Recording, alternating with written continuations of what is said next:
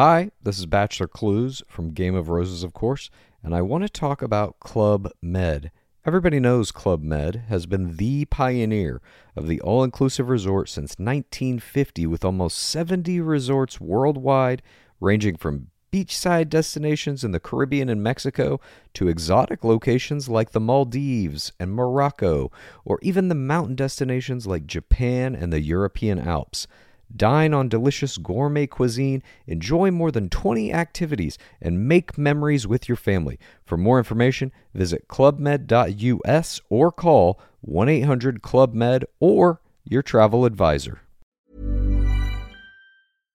Salut à tous et bienvenue dans ce numéro un petit peu spécial du rendez-vous jeu. Comme l'année dernière, après le, la grande fête de l'E3 et notre résumé avec euh, les, les intervenants réguliers de l'émission, on vous propose une émission spéciale où les slackers ont débriefé eux aussi toutes les conférences et les annonces de l'E3 alors les slackers, vous savez euh, peut-être qui ils sont. Si vous avez déjà écouté l'émission l'année dernière au moment de l'E3, ce sont les membres du Slack du rendez-vous tech, les patriotes du rendez-vous tech qui contribuent financièrement à l'émission, qui ont constitué une communauté fort sympathique sur le, euh, bah justement le chat qui est accessible à certains de ces contributeurs, et on a euh, sur la le, Slack euh, donc l'outil de conversation différents channels, dont un channel rendez-vous jeu pour le jeu vidéo, et on a commenté tout ça pendant les conférences, c'était très sympa, et donc comme l'année dernière, ils ont décidé d'enregistrer un petit euh, résumé à eux pour euh, faire euh, le, pendant de notre résumé à nous et vous donner peut-être d'autres points de vue sur ce qui s'est passé à l'E3. Et on a décidé, comme l'année dernière là encore, de le publier dans le flux de l'émission. C'est un épisode donc un petit peu différent bien sûr. J'espère que ceux d'entre vous qui apprécient ce genre de choses aimeront cet épisode. Et n'oubliez pas non plus que il y a également sur le flux de l'émission Pixels, qui est une émission de jeux vidéo que je fais en anglais, euh, non seulement un autre résumé, décidément le 3 est partout, un autre résumé mais en anglais cette fois-ci de euh, le 3 avec mon ami Scott Johnson, mais aussi et surtout un truc qu'on n'a pas fait dans le rendez-vous jeu, c'est des commentaires live de euh, d'une bonne partie des conférences qu'on a commenté en live et qu'on a enregistré et mis sur le flux. Euh, moi, je pensais que les gens n'aimaient pas forcément ce type de euh, de d'enregistrement, mais visiblement, il y a plein de gens qui apprécient. Donc, si vous les voulez, vous pouvez les trouver sur le flux de l'émission Pixels et vous allez voir qu'on en a une bonne partie et vous pouvez donc les réécouter et rigoler avec nous. Euh, c'est c'est presque un petit peu plus du de la comédie que vraiment du commentaire sérieux, mais c'est également disponible pour ceux qui le souhaitent. Bref, quoi qu'il en soit, euh, nous avons donc maintenant euh, cet épisode spécial avec les amis euh, du Slack, à savoir Johan, Guillaume, Cassim et Thomas, qui sont réunis pour faire ça. Et on sera de, de retour très bientôt pour un épisode normal du rendez-vous jeu. Je vous fais deux grosses bises et je vous dis à très bientôt.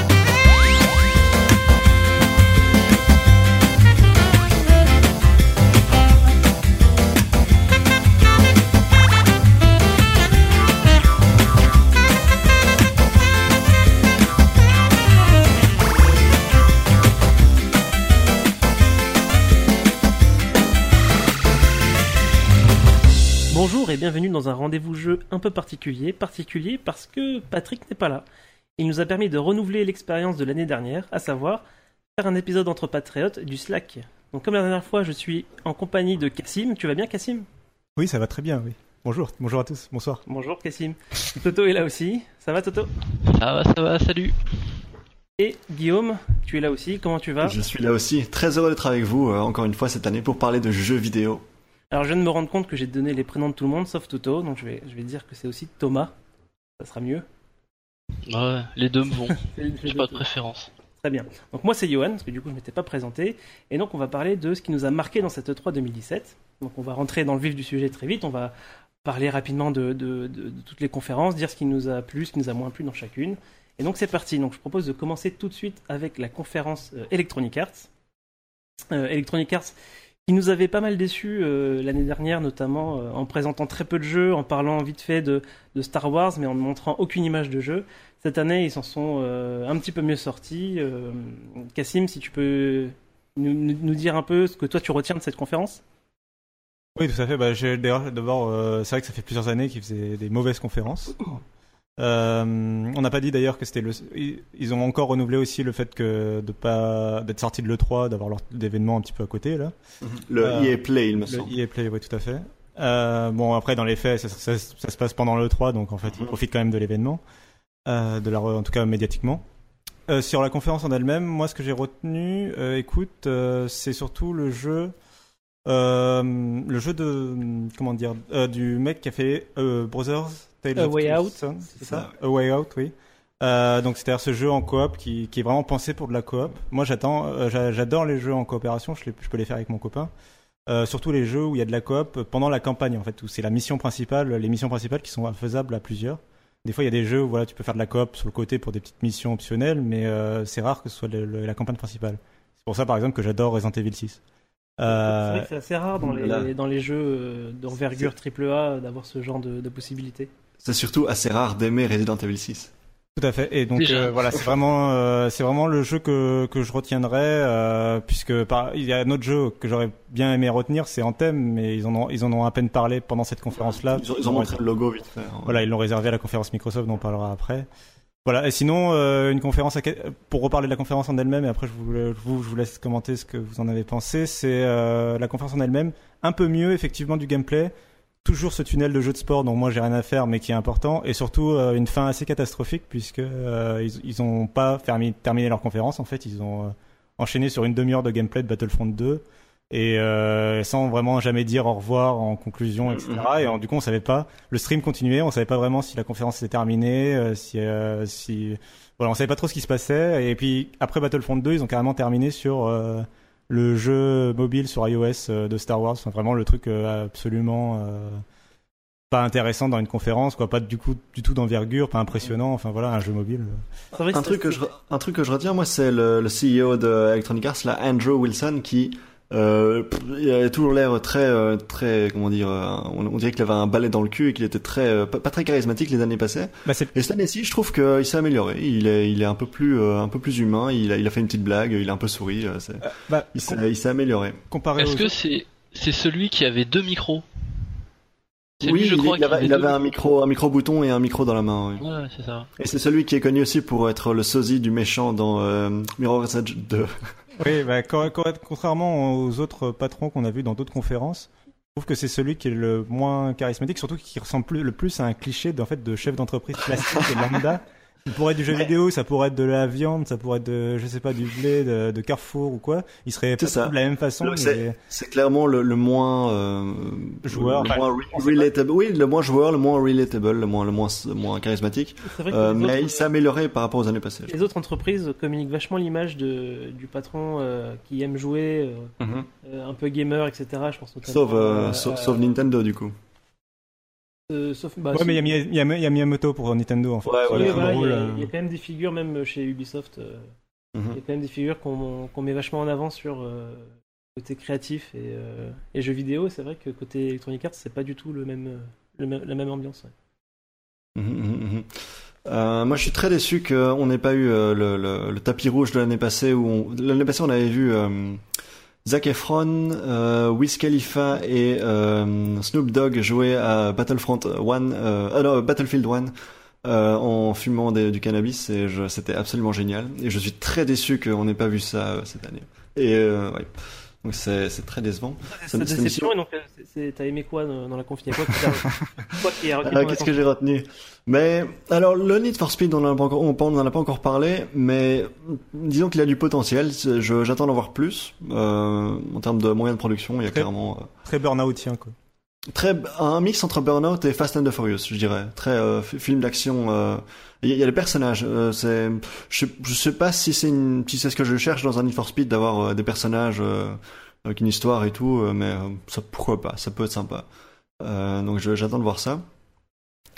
sinon globalement oui, il y avait beaucoup de Madden, beaucoup de FIFA, beaucoup de NBA, voilà les, les grosses licences qui vendent le plus, hein, donc c'est normal que ils en parlent beaucoup, mais c'était pas forcément le truc le plus intéressant, quoi. Mais clairement, le truc, le truc à retenir, euh, c'était leur petit jeu indé qu'ils ont présenté, la A Way Out, euh, de, des gens, des gens qui ont fait Brothers. Euh, c'était c'était très intéressant parce que c'était novateur quoi. C'était le, split screen utilisé de cette manière-là. on n'a jamais vu ça donc c'est mhm. plutôt cool. Pour décrire un petit peu le, le jeu, c'est un, un, jeu d'aventure qui a l'air classique comme ça, un peu narratif, où tu diriges un personnage et où voilà, tu vas vivre, on va, tu vas vivre l'histoire en fait euh, au travers de ce personnage-là. Sauf que là, le, twist du jeu, c'est que euh, il y a deux frères, je crois que c'est deux frères, qui sont joués simultanément par deux joueurs, donc soit deux joueurs en, sur le même canapé, sur la même console, soit deux joueurs en, en, ligne. Et mhm. l'écran est splitté, quoi qu'il, quel que soit le, mode de multijoueur que, qu'on joue, et donc on voit ce que fait l'autre et l'autre vit aussi une aventure un peu différente. Et en gros, l'histoire est complétée par la vision des deux frères qui vont essayer de s'évader de prison, etc. Ça m'a un peu fait penser à euh, la série 24 euh, heures chrono où tu as, plusieurs images en parallèle euh, sur, sur le même sur l'écran. Tu, tu vois plusieurs plusieurs scènes en même temps. Mais il y a un peu de ça quoi. Plusieurs actions en parallèle et tu regardes de tous les côtés il se passe plein de trucs. films, des films de cinéma qui ont déjà tenté ce genre de ce genre d'effet d'avoir mhm. tout le long du film un, split sur plusieurs séquences qui se déroulent en simultané je ne pas donner le nom des films qui, font ça en tout cas c'est intéressant de voir ça euh, dans, le cadre du jeu vidéo. C'est clairement cool ouais. et ça sort sur euh, Xbox PS4 et PC donc c'est cool que tout le monde puisse y jouer. Et Thomas toi euh, du coup qu'est-ce qui qu'est-ce que tu retiens de positif de la conférence? De positif alors moi à la base peut-être comme beaucoup de monde, c'est vrai qu'il y avait A Way Out.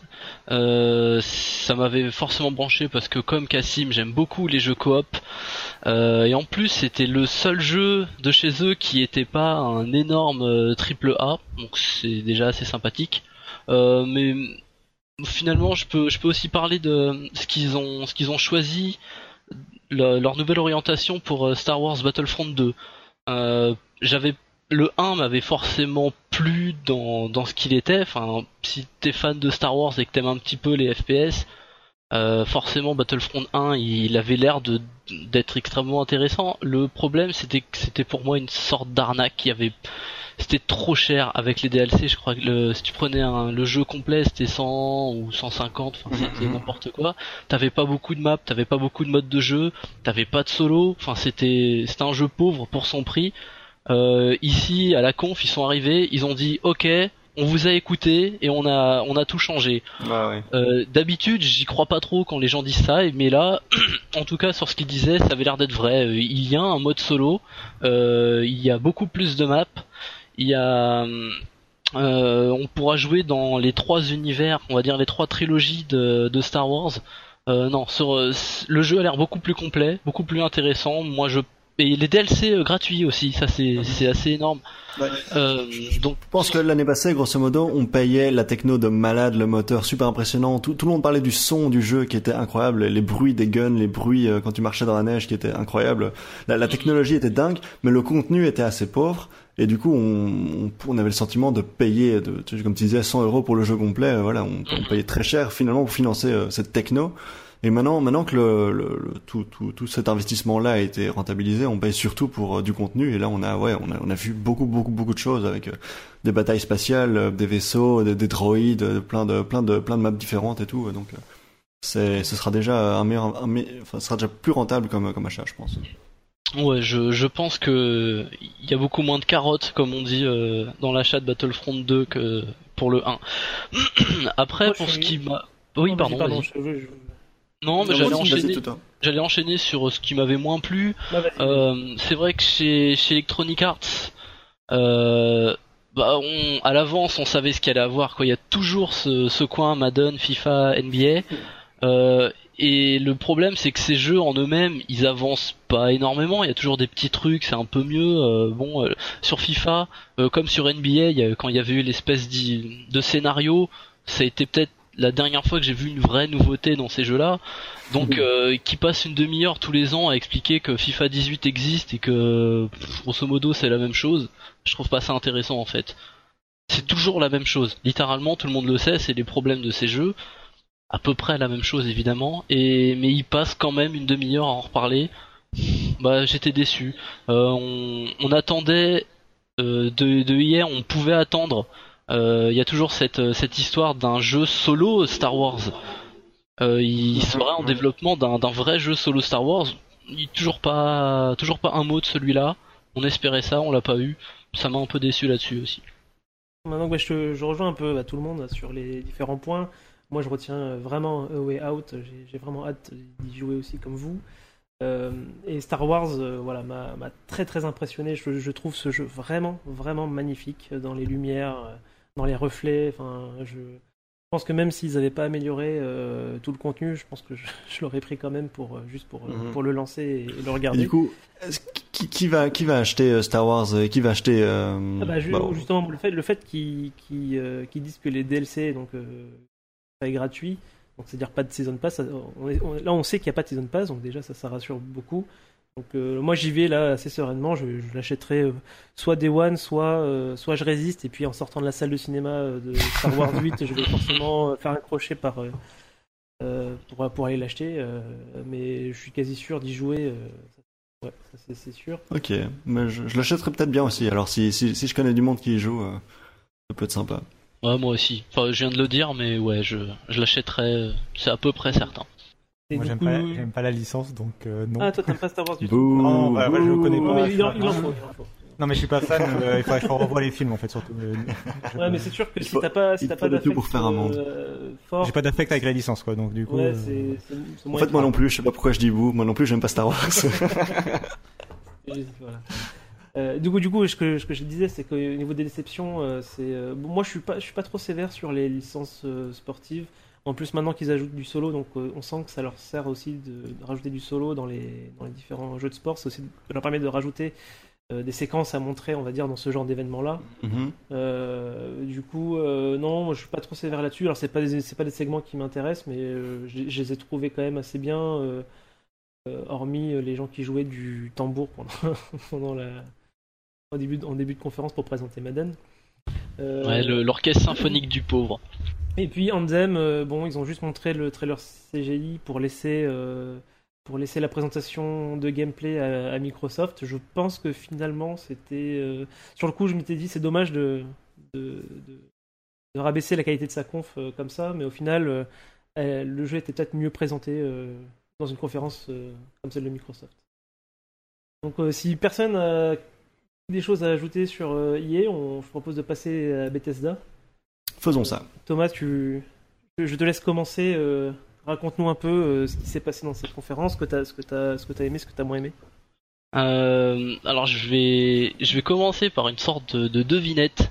Enfin, c'est pas une devinette, mais euh, si quand, quand je cite tout ça là, Skyrim, Elder Scrolls Legend, Fallout et Doom en VR, Dishonored 2, The Elder Scrolls Online et Wolfenstein The New Colossus, vous qui avez regardé et euh, tous les gens qui ont aussi suivi un petit peu le 3, vous allez me dire ah bah c'est ce qui est passé aujourd'hui à le 3, aujourd'hui, enfin cette année. Euh, j'ai juste lu une quasiment la totalité de la, du contenu de la conférence de l'an dernier. C'est exactement, exactement les mêmes sujets. Ça, l'an dernier ils ont parlé de prêt. Cette, Ouais. an- cette année ils ont, euh, ça a été The Evil Within 2.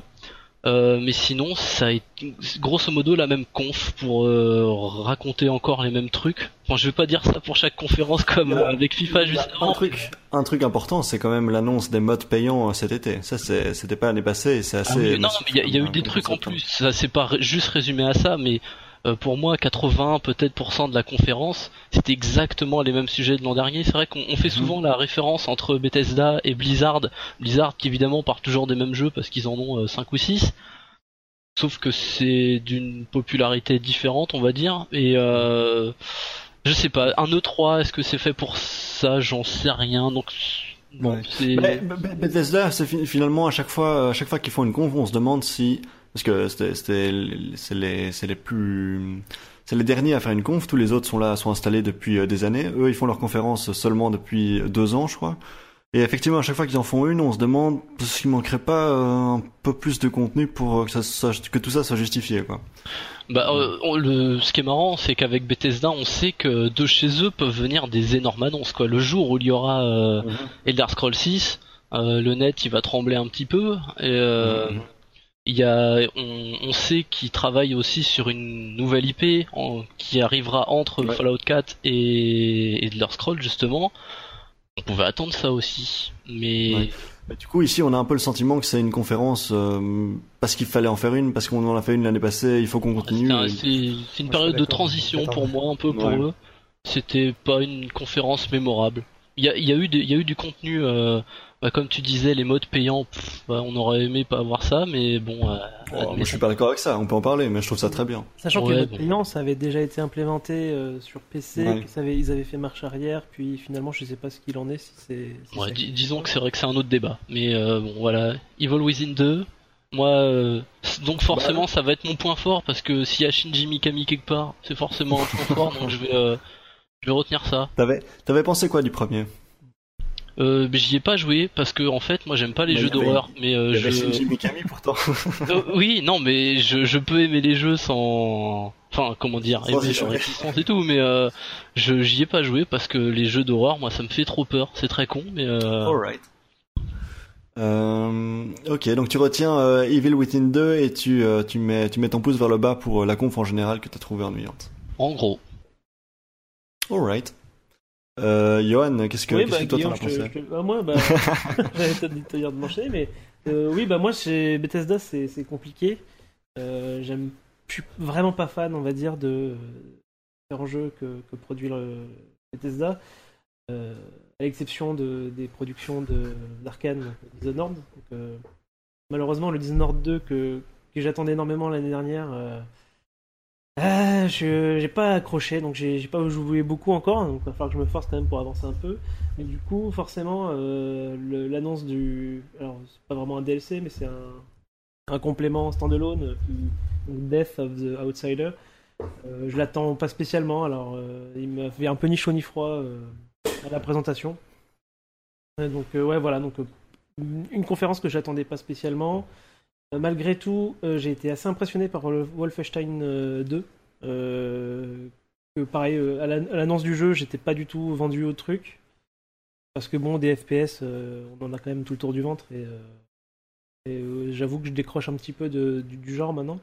Mais la deuxième partie du trailer m'a beaucoup plu, très dynamique. ça a l'air d'être assez, festif. Donc je pense que euh, je le prendrai probablement pas euh, à la sortie, mais je, je, je regarderai, on va dire, les promos pour, euh, pour sauter dessus à l'occasion. Et puis Evil Within 2, alors moi j'ai fait le premier, euh, j'ai fait une portion du premier pour être plus exact. Et euh, c'était. moi j'ai pas, j'ai pas du tout accroché. C'est Ouais. un gameplay pas- vraiment de l'époque Resident Evil 4 avec tous, les, tous les problèmes que, que ça a. Et du coup j'ai eu beaucoup de mal à avancer. Mhm. Malgré tout, le, la bande-annonce du 2 m'a- a suffi à, à- très bonne à, hein, relancer. Ouais, la bande c'était vraiment cool. Et du coup, ça m'a ça bien motivé à essayer de relancer le jeu. Donc, euh, quand j'aurai fini euh, les, les jeux qui sont en cours, là, je, je pense que je Mhm. Redonnerai la tu- chance. Tu, tu disais que tu étais intéressé par euh, le, le, le, le standalone de Dishonored. Non, justement, justement, c'est Ah dés- désintéressé pour le coup. Désintéressé, oui, Ouais, ouais, pardon. ouais, je- peut-être que j'y retournerai. Enfin, peut-être que ça me. J'irai retourner voir la, la, la bande-annonce quand j'aurai fini Dishonored 2, parce que je vais forcément le finir Ok. de toute façon. Mais j'avoue que ça m'a pas. euh, pas provoqué Mhm. beaucoup d'émotions. Donc voilà, donc euh, pour moi c'est ça. C'est, on va dire les plus, c'est euh, Evil Within et Wolfenstein, et le reste moyen, voire nul. Donc voilà. Enfin, nul dans le sens. pas- Je, pas- je te trouve, je te trouve un peu sévère, mais bon. Ben, du coup, toi, de ton côté? Ah, de mon côté. ben, je, je vous ai pas entendu parler de Quake, euh, Quake euh, Champions. D'ailleurs, euh, il, il écrit euh, Quake World dans le dans les notes, mais c'est Quake Champions. Euh, et euh, c'est, c'est, moi, j'attends ce jeu. J'ai envie d'y jouer. C'est un chouette free-to-play. Euh, euh, qui, qui, j'aime bien les, je, je- respecte très fort Quake en tant que en tant qu'institution du jeu vidéo. Donc j'ai très très fort envie d'y jouer. C'est encore un peu flou euh, qu'est-ce qu'ils ont fait avec euh, parce que c'est pas c'est pas du pur Quake c'est du Quake avec euh, des classes de personnages euh, qu'est-ce que ça va donner on sait pas encore vraiment enfin c'est j'attends de voir à ce Ah, niveau-là mais je me Je suis l'ai pas, je l'ai pas considéré dans, dans, ma, dans ma revue de, de conf parce que j'ai vraiment Mhm. l'impression que le jeu est sorti il y a deux mois. euh, parce que je vois tout le monde autour de moi qui a, qui a accès à, sa, à la bêta. je vois des clés passer ici et là pour, pour y aller. J'ai vraiment l'impression qu'il y a beaucoup de gens qui y jouent depuis un moment. Donc, euh, dans une conf 3 où tu montes un peu le futur, euh, c'est un moment où j'ai un petit peu décroché. Moi. Hmm, bon, bref, moi je, je, l'attends, je l'attends encore très fort. Et effectivement, euh, Wolfenstein, euh, disons que Wolfenstein, allez, j'aime beaucoup le côté un peu Fallout, le côté rétro. Voilà, on, entend les Beatles chanter en allemand, on voit des nazis avec des des bras mécaniques, on voit, des armes incroyables et tout. Enfin, c'est très, voilà, c'est c'est un peu mon trip quoi, ça va être marrant. Euh, maintenant, j'ai trouvé que ce qu'on a vu du jeu était très verbeux, il parlait beaucoup et genre c'est pas ça que j'ai envie de voir dans, Wolfenstein. Je m'en fous un peu de des personnages et de leur euh, des enjeux et tout. Euh, J'ai j'ai envie de buter du nazi, euh, voilà, c'est tout ce que je c'est tout ce que je fais dans la vie. Donc il y a pas pas besoin pas besoin de parler autant, je trouve. Euh, surtout si c'est mal écrit. Si si à la limite si c'était magnifiquement écrit, pourquoi pas. Mais là en l'occurrence ça avait pas l'air dingue. Euh, donc voilà, j'attends Wolfenstein, j'attends Quake, euh, et le reste, effectivement, je mets ça entre, un peu entre parenthèses. Evil Within 2, si ça donne quelque chose, pourquoi pas. Voilà, je, je reste, euh, tout, tout me paraît poten- potentiellement chouette. Les modes payants, moi, je trouve ça, euh, j'ai hâte de voir ce que ça va donner. Je vais rien acheter, évidemment, mais euh, je, je, je, je, trouve ça très intéressant pour l'industrie de voir ce que ça peut donner de mettre euh, le, le- le créatif euh, du côté des joueurs et potentiellement le créatif euh, rémunéré, voilà, pour, pour peut-être lui donner un peu, un peu de boost. Voir ce que ça peut donner, ça va être très intéressant. Moi, je suis pas du tout fermé à l'idée. Euh, donc, euh, grosso modo, moi, j'ai j'ai aimé cette conf. Très bien. Et Cassim Euh, moi, du coup, la conf, euh, bah, alors moi déjà, déjà, je l'ai bien aimé. Je sais qu'elle elle est assez passée rapidement sous le radar euh, parce que effectivement, il n'y a pas des, il y a pas eu d'énormes grosses annonces. Mais en même temps, Be- Bethesda c'est quand même un éditeur relativement petit, mine de rien, euh, parmi les géants que sont euh, bah, Ubisoft, EA euh, ou même Microsoft et Sony. hein, J'en parle même pas. Bethesda, voilà, c'est un peu le plus petit des- de tous. Euh, et donc, je, trouvais leur conférence, mine de rien, assez solide, euh, parce qu'ils voilà, n'ont pas 46 000 studios de développement, pas 46 000 licences. Euh, malgré tout, oui, effectivement, ça manquait peut-être un peu d'une nouveauté ou d'un. ça manquait peut-être d'une nouveauté ou de, vraiment d'un petit effet surprise ou d'une petite trailer d'un petit trailer en CGI d'une nouvelle licence à la fin un truc un peu voilà sympa euh, c'est vrai qu'on se souvient qu'ils avaient quand même réussi presque à voler le 3 entre guillemets il y a quelques années quand ils avaient présenté Fallout 4 euh, qui sortait 6 mois après. D'ailleurs, une nouvelle fois à cette conférence, ils ont présenté que des jeux qui sortent dans l'année ou des DLC ou du contenu qui sort dans l'année, ils ils ont pas voulu justement euh, annoncer des choses qui sortent trop longtemps, dans trop longtemps dans le futur. Euh, après, si- pour parler des jeux en eux-mêmes, euh, j'ai été assez déçu de pas voir euh, de DLC pour Doom. Après le succès qu'a eu Doom, je trouve qu'ils auraient pu essayer de développer une, ou annoncer une extension, euh, une sorte de DLC solo avec des nouveaux niveaux, des nouvelles, euh, ouais, peut-être des nouveaux monstres. euh. Il y a eu pas mal de DLC déjà dans le dans l'offre initiale, il me semble.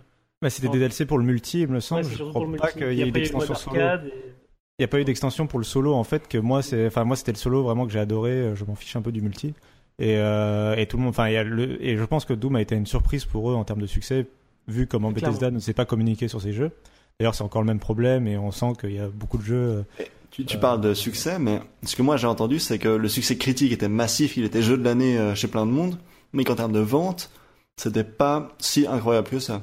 C'est ce Ah que moi j'ai entendu.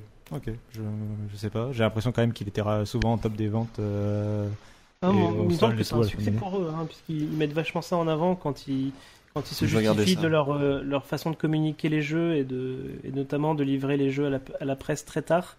Euh, Mhm. souvent, ils, donnent, ils, donnent, ils se justifient en disant bah voilà, on, on a fait Doom de cette manière-là, ça a très très bien fonctionné, euh, euh, donc il n'y a pas de raison que euh, ça marche pas pour les autres et ils font pareil pour du coup le- leurs autres jeux.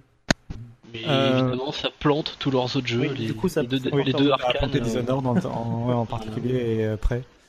Euh, du coup, euh, et après pour Wolfenstein, qui est l'autre jeu qui m'a marqué finalement euh, de cette conférence, bah, moi au contraire, j'aime bien plutôt le côté scénaris- scénarisation de, de l'épisode avec notamment cet humour qui est pas totalement le même que Fallout et ju- justement j'ai bien aimé l'humour en particulier avec les rebelles un peu qui est presque un hum- je, dirais que c'est presque un humour à la Marvel en fait à la Gardien de la Galaxie enfin je trouve un peu le côté surréaliste un peu le mec il est en train de tenir une grenade je sais pas ils ont une conversation et tout enfin une conversation assez surréaliste dans la bande d'annonce euh, qui moi euh, qui me plaisait plutôt voilà sur l'humour et l'interaction entre les personnages par contre j'ai- le jeu me donne pas forcément très envie euh, sur le gameplay parce que justement euh, enfin buter du nazi le jeu d'action machin euh, le jeu m'a pas particulièrement parlé pour le gameplay je, serais plus sur du Doom en fait euh, en termes de FPS chez eux Euh, voilà. Et Quake Champions, euh, vous en avez parlé. euh, moi, j'ai l'impression que surtout que, alors, j'ai pas joué encore. J'ai l'accès à la bêta, mais j'y ai pas joué.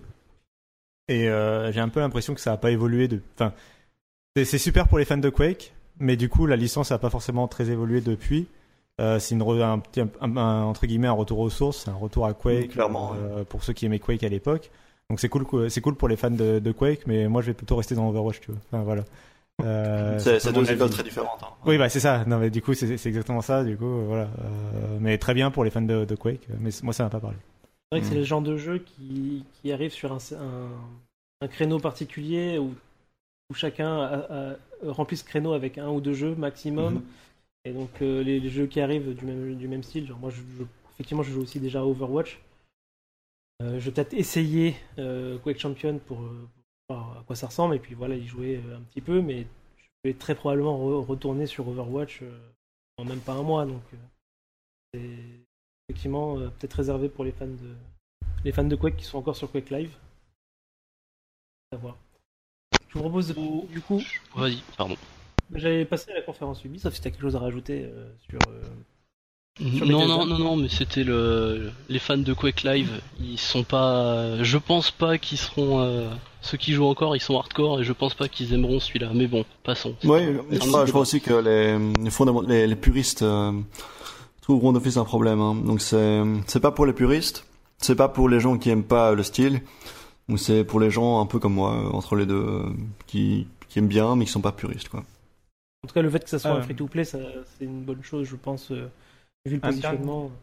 Un dernier mot sur la conférence, que parce que j'ai oublié de le dire, et je pense que c'est intéressant. C'est en plus c'est une des tendances, je pense, de cette année, euh, et qui se différencie du coup de la conférence d'hier. Euh, Il y a quasiment pas eu de blabla euh, sur scène. Il y a vraiment, enfin, en fait, Ouais. la, la- la quasi, le quasi essentiel, même par, parmi par rapport aux autres conférences, encore plus celle de Bethesda, c'était quasiment que une vidéo euh, déjà tournée à l'avance, euh, notamment Mhm. avec cet effet de parc d'attraction, euh, un peu de présentation. Mais du coup, on- je me demandais moi pourquoi est-ce qu'ils faisaient pas juste un, effet, un Nintendo Direct, tu vois? Pourquoi est-ce qu'ils streamaient pas juste un truc préenregistré Pourquoi il y a des, enfin, du coup, les gens dans la salle, à part pour aller tester les jeux après, euh, mais bon, il n'y avait pas besoin de, de faire une conférence pour ça. Et j'ai pas bien compris euh, pourquoi il y avait des journalistes dans la salle, en fait. euh. Les gens dans la salle, c'est des gens payés par Bethesda pour faire wouh Ouh, Ouais, ouais, c'est ça. Il y avait la, le mais c'est vrai que c'est c'est vraiment la tendance euh, ouais, qu'on qu'on observe. euh, le fait de, de- de diminuer au maximum, en fait, d'enchaîner les trailers les uns après les autres. Et on peut encore dire que Nintendo avait, avait, avait vu l'avenir et, et avait fait tout en avance. Pardon. Ouais. Mais c'est vrai que c'est intéressant parce que en fait on critique chaque année les rythmes des conférences.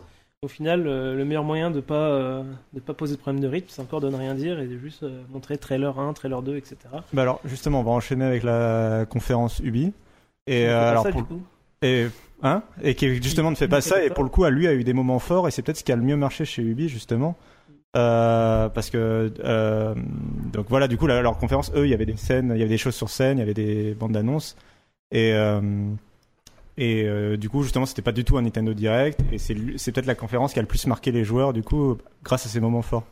Alors pour Euh, autant, il y avait quand même moins de, de blabla, enfin de, de, de, de parlotte en- entre les différents segments. euh, parce qu'avant, on, avait, on avait. Ils ont, ils ont viré euh, Aisha Tyler. ouais. Alors, justement, ouais, euh, justement. de- Vas-y, Bah, bah, si Johan, en dis- dis-moi ce que t'en as pensé, du coup. euh.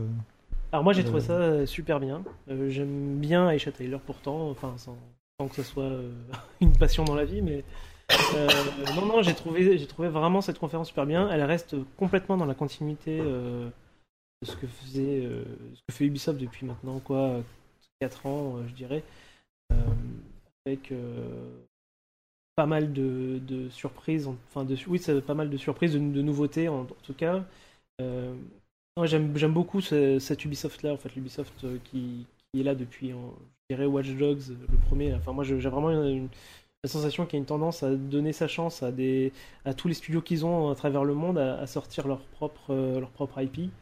Euh, donc là, cette fois-ci, c'était, je crois, c'était Singapour. Ouais, je crois que c'est ça. C'était Ubisoft Singapour qui, du coup, proposait son jeu. Donc c'était Skulls and Bones. Donc un jeu de piraterie qui peut faire penser à la partie piraterie qu'il y avait dans Assassin's Creed Black Flag. Black Flag, pardon. Euh, et, euh, et voilà, du coup, moi j'aime bien ce- cette, cette sensation qu'une boîte euh, comme Ubisoft propose des choses, on va dire, nouvelles et, tente des choses qui sont, qui peuvent paraître risqués ou qui sont pas peut-être pas risqués, je, je, sais pas, mais moi j'ai cette sensation de prise de risque là. Et, dans, dans, leurs différentes prestations, on a aussi ce, sentiment qu'ils aiment bien mettre en avant, on va dire, les, les gens qui sont derrière ces projets-là. Donc, ils font venir la personne de Ubisoft Singapour. Ils, ils, ils, tournent la caméra vers euh, donc le, le, directeur créatif, je crois, de Mario et les lapins crétins. Donc, parce que oui, Ubisoft sort un jeu Mario et les lapins crétins. Euh, et de, pareil pour, euh, pour Michel Ancel quand, quand, il vient sur scène, etc. Enfin, il y, a, y a un vrai focus sur. Bah, je pense que ça fait aussi partie de leur communication euh, vis-à-vis de, des actionnaires et, du coup de, de l'ombre de, Bolloré qui plane sur, sur l'entreprise, donc qui essaie en ce moment de grignoter les action après action le Ubisoft. Et du coup, au final, c'est, ce danger-là sur l'entreprise, je, je trouve, donne une dynamique que je trouve vraiment hyper intéressante côté Ubisoft. Donc ça, c'est moi, c'est mon et voilà, une, conférence vraiment hyper positive, j'ai trouvé. Euh, je sais pas ce que, ce que vous en pensez, Cassim. Euh. euh, oui, Déco, euh, sur la conférence de Ubi. Ouais, sur bah, la conférence en général. Et le, le, mood, le mood, oh, I believe. Alors, bah, c'est clairement, c'est clairement une des bonnes, une des meilleures conférences de cette année. pour beaucoup, c'est même la meilleure conférence. Surtout parce que Ubi, en plus, n'a pas le statut de, fabricant, donc c'est pas, c'est moins facile pour les éditeurs tiers de, briller à l'E3 en fait euh, face à Microsoft et Sony. Je pense qu'on est assez d'accord sur ça. Euh, ils n'ont pas de console à annoncer, ils n'ont pas les jeux forcément des autres éditeurs, donc c'est difficile quand tu es éditeur. Euh, et du coup, ils ont réussi, voilà, ils ont vraiment réussi le pari. Euh, ils ont carrément éclipsé, enfin, on peut dire qu'ils ont éclipsé Bethesda et EA et les autres. Euh, la conférence PC, j'en parle pas. Et ouais, c'est vraiment une bonne chose d'avoir fait monter des gens sur scène. Je retiens vraiment les deux séquences. De toute façon, les deux séquences émotions, c'est effectivement avec Miyamoto au tout début, avec quand même ce, ce, cette séquence où Miyamoto et Yves Guillemot euh, font semblant de se tirer dessus, tirent sur la foule et tout. Alors, je suis désolé, mais j'ai l'impression que c'était honnête. Je sais que c'est pas, enfin, je sais que c'est marketing, que c'est de la communication. Vraiment, il y a vraiment un sentiment d'honnêteté ouais, dans, dans, ces interactions là ou même quand euh, Miyamoto félicite du coup le directeur créatif des Lapins Crétins et et on le voit qu'il mm.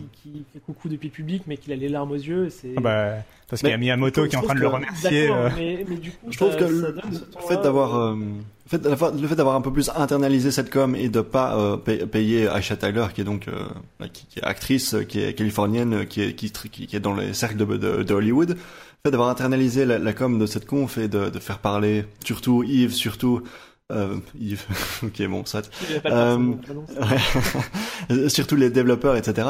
Mais ça permet justement de pas avoir l'air, euh, de, de, de, pas de, de d'avoir l'air moins fake et de, de, tu vois, de, plutôt que de payer un acteur, faire parler les vrais développeurs. Euh, je alors je comprends ce que tu veux dire et je suis d'accord et puis euh, voilà Yves avec son accent français il fait authentiquement authentique. Euh, mais euh, mais par contre je, je trouve quand même que Tyler faisait un bon boulot de alors d'une part, elle apportait beaucoup d'humour. Enfin, l'écriture faisait apporter beaucoup d'humour dans les conférences des années précédentes. Euh, j'aimais bien le rythme des conférences des années précédentes. Euh, et d'autre part, euh, je trouvais qu'elle avait quand même un côté honnête dans son discours, même si elle était payée pour être là et pour présenter. dans son côté joueuse, etc. Il y avait quand même un côté honnête, par rapport à EA, etc. Après, je suis d'accord. après, je suis d'accord que effectivement, avec Yves, ça fait un côté beaucoup plus les développeurs qui nous parlent directement. Euh, voilà, je suis un développeur, machin, euh, etc. Donc, je suis d'accord sur ce que j'ai retenu de la conférence. Bah, moi, je vais dire les lapins crétins, ce jeu Mario et les lapins crétins, justement, je vais insister dessus. Parce que moi, Beyond Good and Evil 2, ça m'a pas beaucoup parlé, donc je vais plutôt vous en laisser en par... vous laisser en parler, même si j'adore Michel Ancel. Euh, par Mario et les lapins crétins, j'ai vraiment été surpris de cette présentation. Je m'attendais pas à ça du tout. Euh, j'avais peur d'un party game à la con ou enfin vraiment euh, les lapins crétins c'est pas une licence forcément qui me parle euh, même si j'aime bien leur humour ça me parlait pas du tout et là ils ont présenté une sorte de jeu de stratégie tout mignon en tour par tour clairement inspiré de XCOM au moins dans la dans le dans la stratégie de base c'est-à-dire tu as des des systèmes de couverture, des systèmes de d'essayer de prendre les ennemis à revers, etc. donc ça, ça, ça rappelait vraiment beaucoup XCOM. Et je trouvais que c'était une bonne chose justement parce que euh, moi, quand j'ai commencé, quand j'étais tout petit, mes premiers jeux, il y avait Wolf, euh, Wolfenstein 3D d'un côté et il y avait Warcraft 1 et XCOM justement de l'autre. Euh, et mais voilà, c'est pas forcément des jeux qui étaient pensés pour les enfants, pas trop. Et là, je trouve que c'est cool qu'on ait un jeu de stratégie pensé pour les enfants, en fait. Enfin, qui, en tout cas, est, c'est pas forcément pensé pour les enfants, mais c'est accessible aux enfants. Et je trouve que ça peut faire le premier jeu de stratégie idéal pour justement, pour un jeune ou pour un enfant. Euh, donc, euh, franchement, c'était une très bonne idée, euh, une très bonne utilisation de l'univers de Mario. Et j'aime bien aimer, juste, je finis, j'ai bien aimé le- la transformation de, de, la transformation de l'univers de Mario, là, avec, euh, justement, les lapins crétins qui, euh, qui ont un effet un peu bizarre sur, les, sur le monde, euh, avec des toilettes géantes et tout ça partout. Euh, voilà, c'était assez drôle. Vas-y, oui, je te le...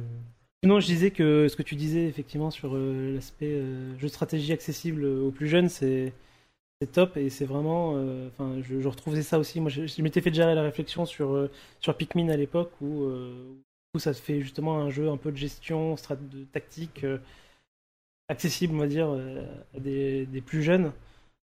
Alors qu'en général, ce genre de ce, genre-là, c'est des soit c'est des thèmes un peu plus guerriers, soit l'interface est très austère ou complexe, etc.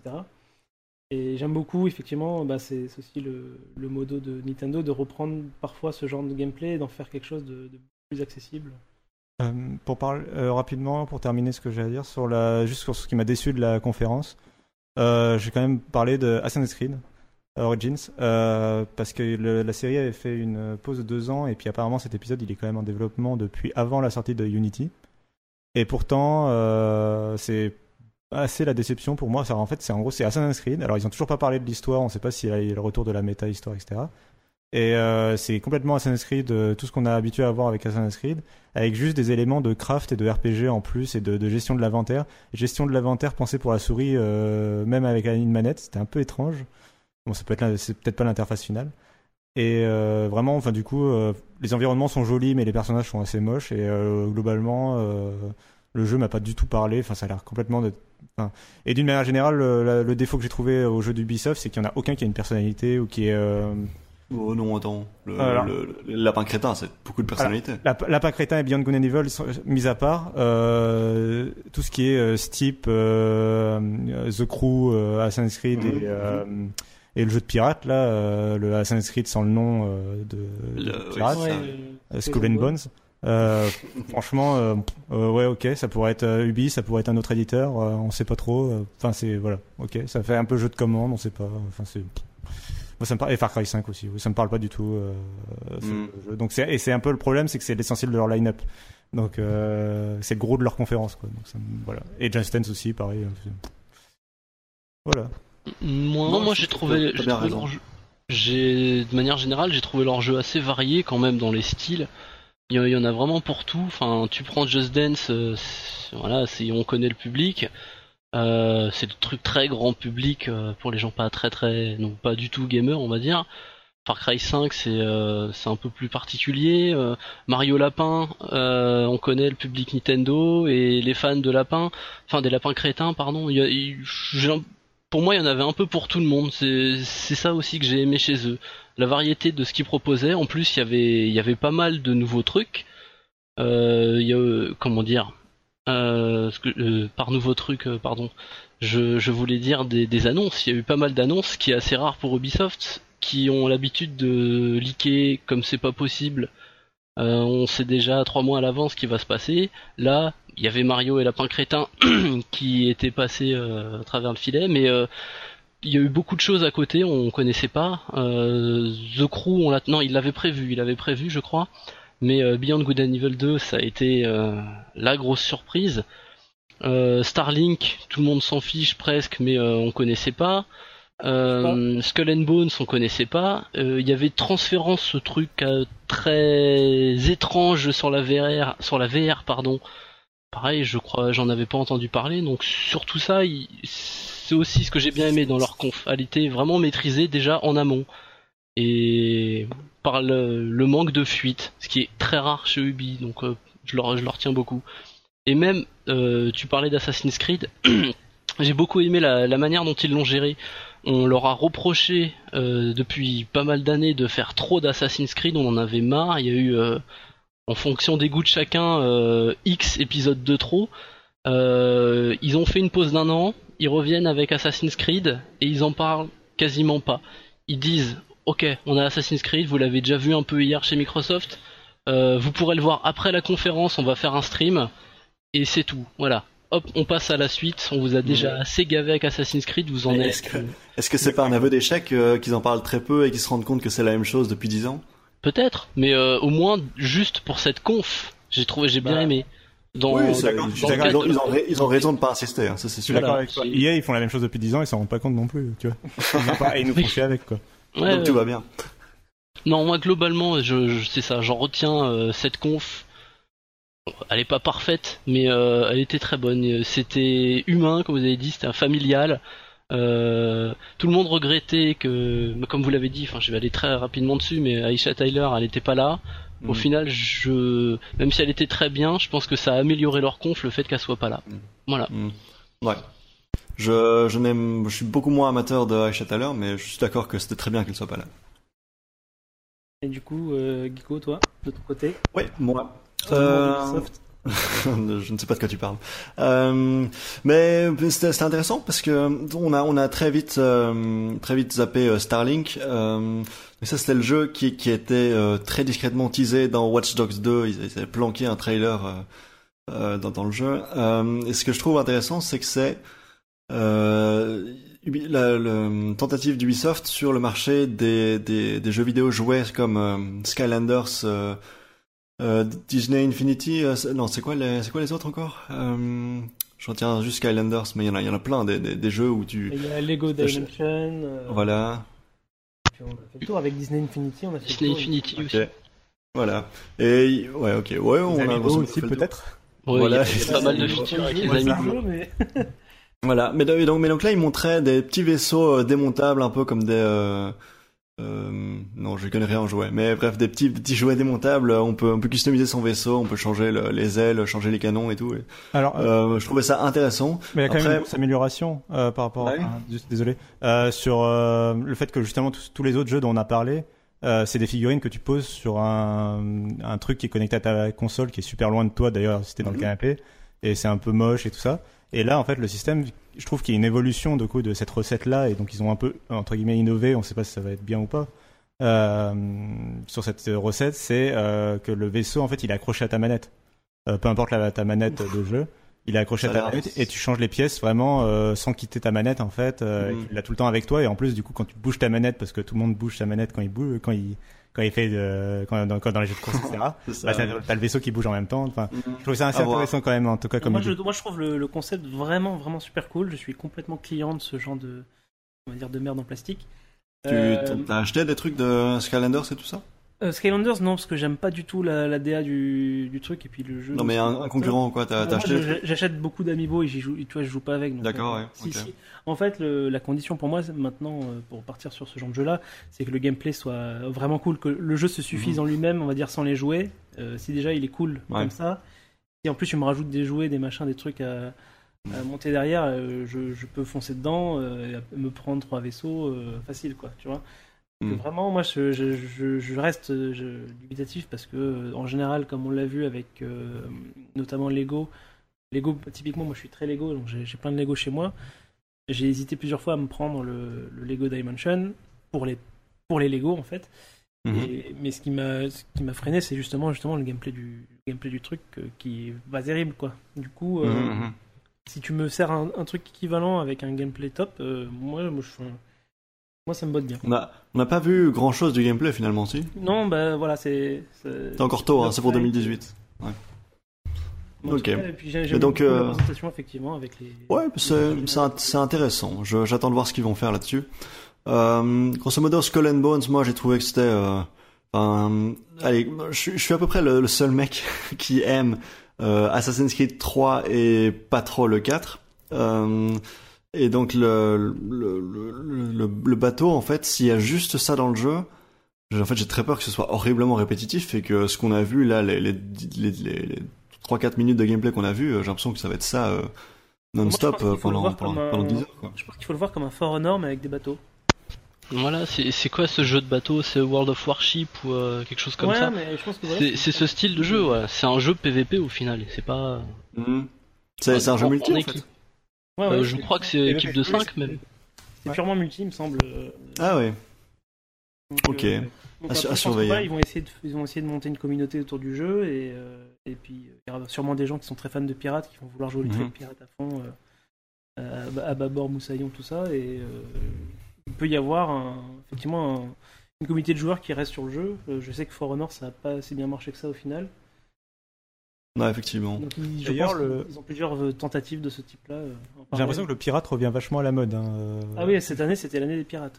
ouais. Ouais, il y en a eu quand même, je crois, il y en a eu au moins trois. euh, Des, Avec, jeux, euh, des jeux style pirate, enfin dans l'univers. euh, ouais. Hmm. Comment, comment s'appelle le, le jeu de chez Microsoft là euh? Sea of Thieves. Ouais, c'est ça, ouais. Sea of Je Thieves. crois qu'il y en a eu d'autres en, en plus, indé- en plus petit indépendant. euh, Mhm, C'est possible. Mais les, les, les Mais le pirate, sont c'est comme le cool. ninja, hein, il est jamais. Voilà, Il- c'est éternel. Et les- Et les zombies. Ouais, bon, ça, tout le monde en a marre. Euh, Non. Sauf, sauf Thomas, voilà. Euh, je me- il s'est démuté juste pour dire non. Euh, Qu'est-ce que... euh, oui, alors ensuite... Euh, bon, le South Park, euh, on en a pas encore parlé, mais grosso modo, c'est euh, le, tru- le trip super-héros. Bon, j'ai beaucoup aimé le premier. Les épisodes sur les super-héros de la série étaient pas excellents. Euh, c'est pas Obsidian qui fait le jeu, donc j'attends de voir. C'est pas, il y a pas de garantie que ce soit un bon jeu. C'est toujours euh, Matt, Matt Stone, Trey Parker qui écrivent derrière. Euh, ça a du potentiel, mais c'est pas. Je, On, voilà, on en avait de déjà voir. parlé, on va dire, l'année dernière. Au final, c'est le... Ouais. enfin, il a pas bougé, il était déjà prêt, il me semble, euh, en début d'année. Ils ont sûrement repoussé pour euh, que ça cale dans un calendrier de sortie euh, bien précis. Euh, donc voilà, donc je pense pas qu'il y ait grand chose à, à ajouter on va dire, par rapport à l'année dernière. Il n'y a pas eu de nouvelle. Bah oui, c'est ça. Ouais, grosso modo, on, on se demande ce qui leur prend autant de temps pour ce jeu, quoi. Euh, bon, Assassin's Creed Origins, euh, pff, pas grand-chose à dire, ça m'intéresse pas. Et alors Far Cry 5, euh, j'ai vu, euh, j'ai vu euh, notre notre seigneur, notre maître, de Patrick Béja dire qu'il attendait impatiemment ce jeu. Euh, ce que j'ai, ce que j'en ai vu, moi, c'est bon, c'est le, même, le même gameplay, le même moteur que les années précédentes. Donc tout ce qui change, c'est le, contexte, le, setting. Euh, et comme d'habitude, avec, euh, avec beaucoup de jeux chez Ubi, j'ai trouvé ça terriblement maladroit. Euh, Ils ont, on, trouve un, allez, on a, on a le contexte politique actuel euh, aux États-Unis avec voilà l'Amérique divisée, l'Amérique redneck. qui, qui, qui, qui vote Trump et qui est, qui est très ignorante et qui va dans les églises, etc. Euh, et donc il y on y a quelque chose à faire, tu vois, quelque chose, euh, un contexte à faire. On pourrait se dire, bah voilà, on pourrait euh, faire un truc brillant sur le sujet. Et tu vois Ubisoft qui rentre là-dedans sans aucune subtilité. Euh, je- euh, ça, ça me paraît, ça me paraît. Voilà, les, les, les, les bras m'en tombent. J'ai vraiment. Euh, je n'achèterai pas ce jeu, voilà, ça ne m'intéresse pas. Je, trouve ça maladroit, je trouve ça sans aucun intérêt. C'est mal écrit, c'est, c'est, voilà, c'est, Ubisoft. Euh, et qu'est-ce que, oui, et par contre, euh, Beyond Good and Evil 2 et euh, bon, bah, Beyond Good and Evil 2, on a, on n'a pas vu de gameplay, on a, on a vu des notes d'intention. Michel Ancel en a parlé, grosso modo. Il, en gros, il résume son jeu en disant c'est GTA dans l'espace. Il y a une DA qui est intéressante. Euh, il, y a, il y a Michel Ancel qui est quelqu'un de talentueux, donc c'est quelque chose à surveiller définitivement, même si on n'en sait pas encore assez. Et euh, mais Mario, euh, euh, Mario versus Rabbids, là, euh, ça c'est, je trouvais ça très très chouette. Euh, je me demande toujours ce que c'est le, le petit le petit Roomba qu'on suit dans le jeu là, il y a une espèce de, une espèce de Roomba. J'ai compris que c'était un satellite. Un satellite, bon, c'est toujours très curieux. mais, euh, mais oui, effectivement, j'aime beaucoup la, la DA, le style, le, le mood.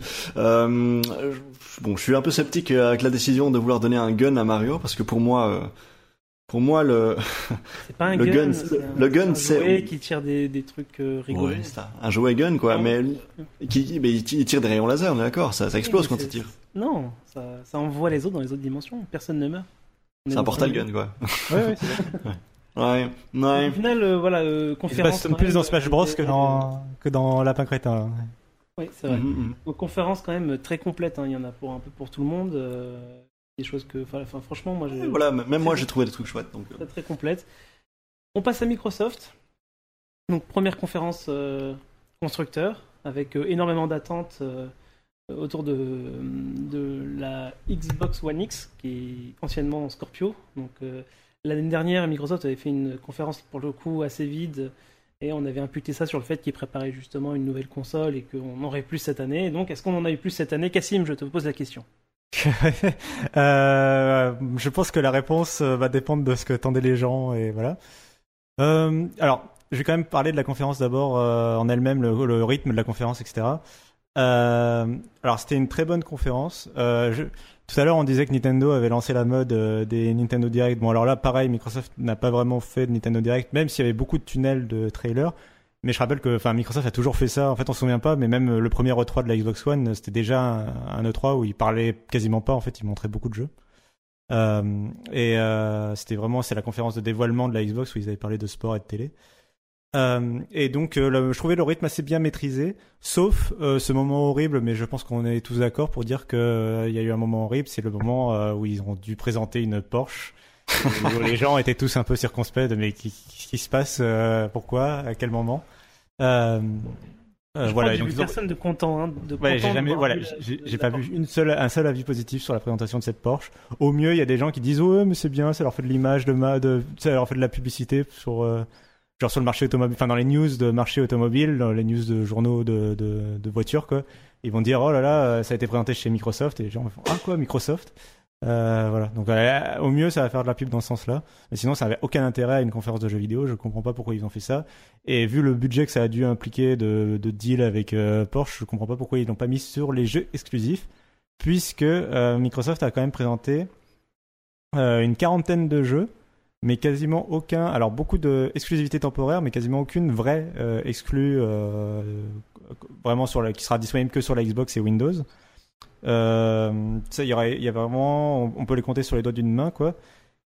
Et euh, c'est que des exclus euh, first party. Et puis voilà, ça c'est vraiment, c'était assez décevant de ce côté-là, d'après moi.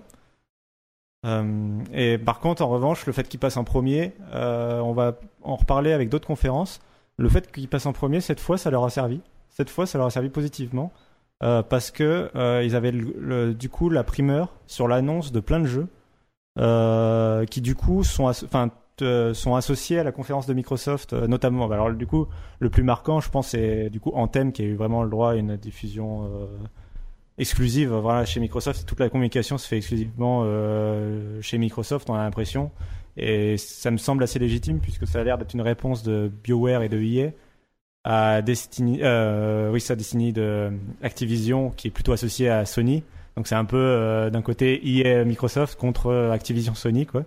Mm. Euh, une, une, euh, une euh, voilà, une démonstration qui était assez impressionnante. Enfin, c'est vraiment pour moi la claque du salon en termes de graphisme, puisque en plus c'était une démonstration de gameplay. Et je sais, on pourrait revenir sur le fait qu'est-ce que c'est de bullshit ou pas, est-ce que ça va être donner idée ou pas. Je pense que c'est ce qu'on voyait. Enfin, je pense que ce qu'on voyait, c'était vraiment la version PC haut de gamme slash Xbox One X. Modulo peut-être un peu, enfin je sais pas, peut-être quelques quelques soupçons de détails en moins, euh, peut-être dans la version finale, j'en sais rien. Mais moi, je pense que ça va assez bien ressembler à ça sur Xbox One X. Par contre, ils n'ont pas du tout montré les versions, euh, disons, normales du jeu, euh, genre sur Xbox One. Et j'ai très peur, en particulier, autant la PlayStation 4, elle a quand même des reins assez solides, autant la Xbox One tout court, la Xbox One S. elle, par contre, elle est assez larguée et je n'imagine pas que ce, que ce à quoi ça va ressembler, ça fait assez peur.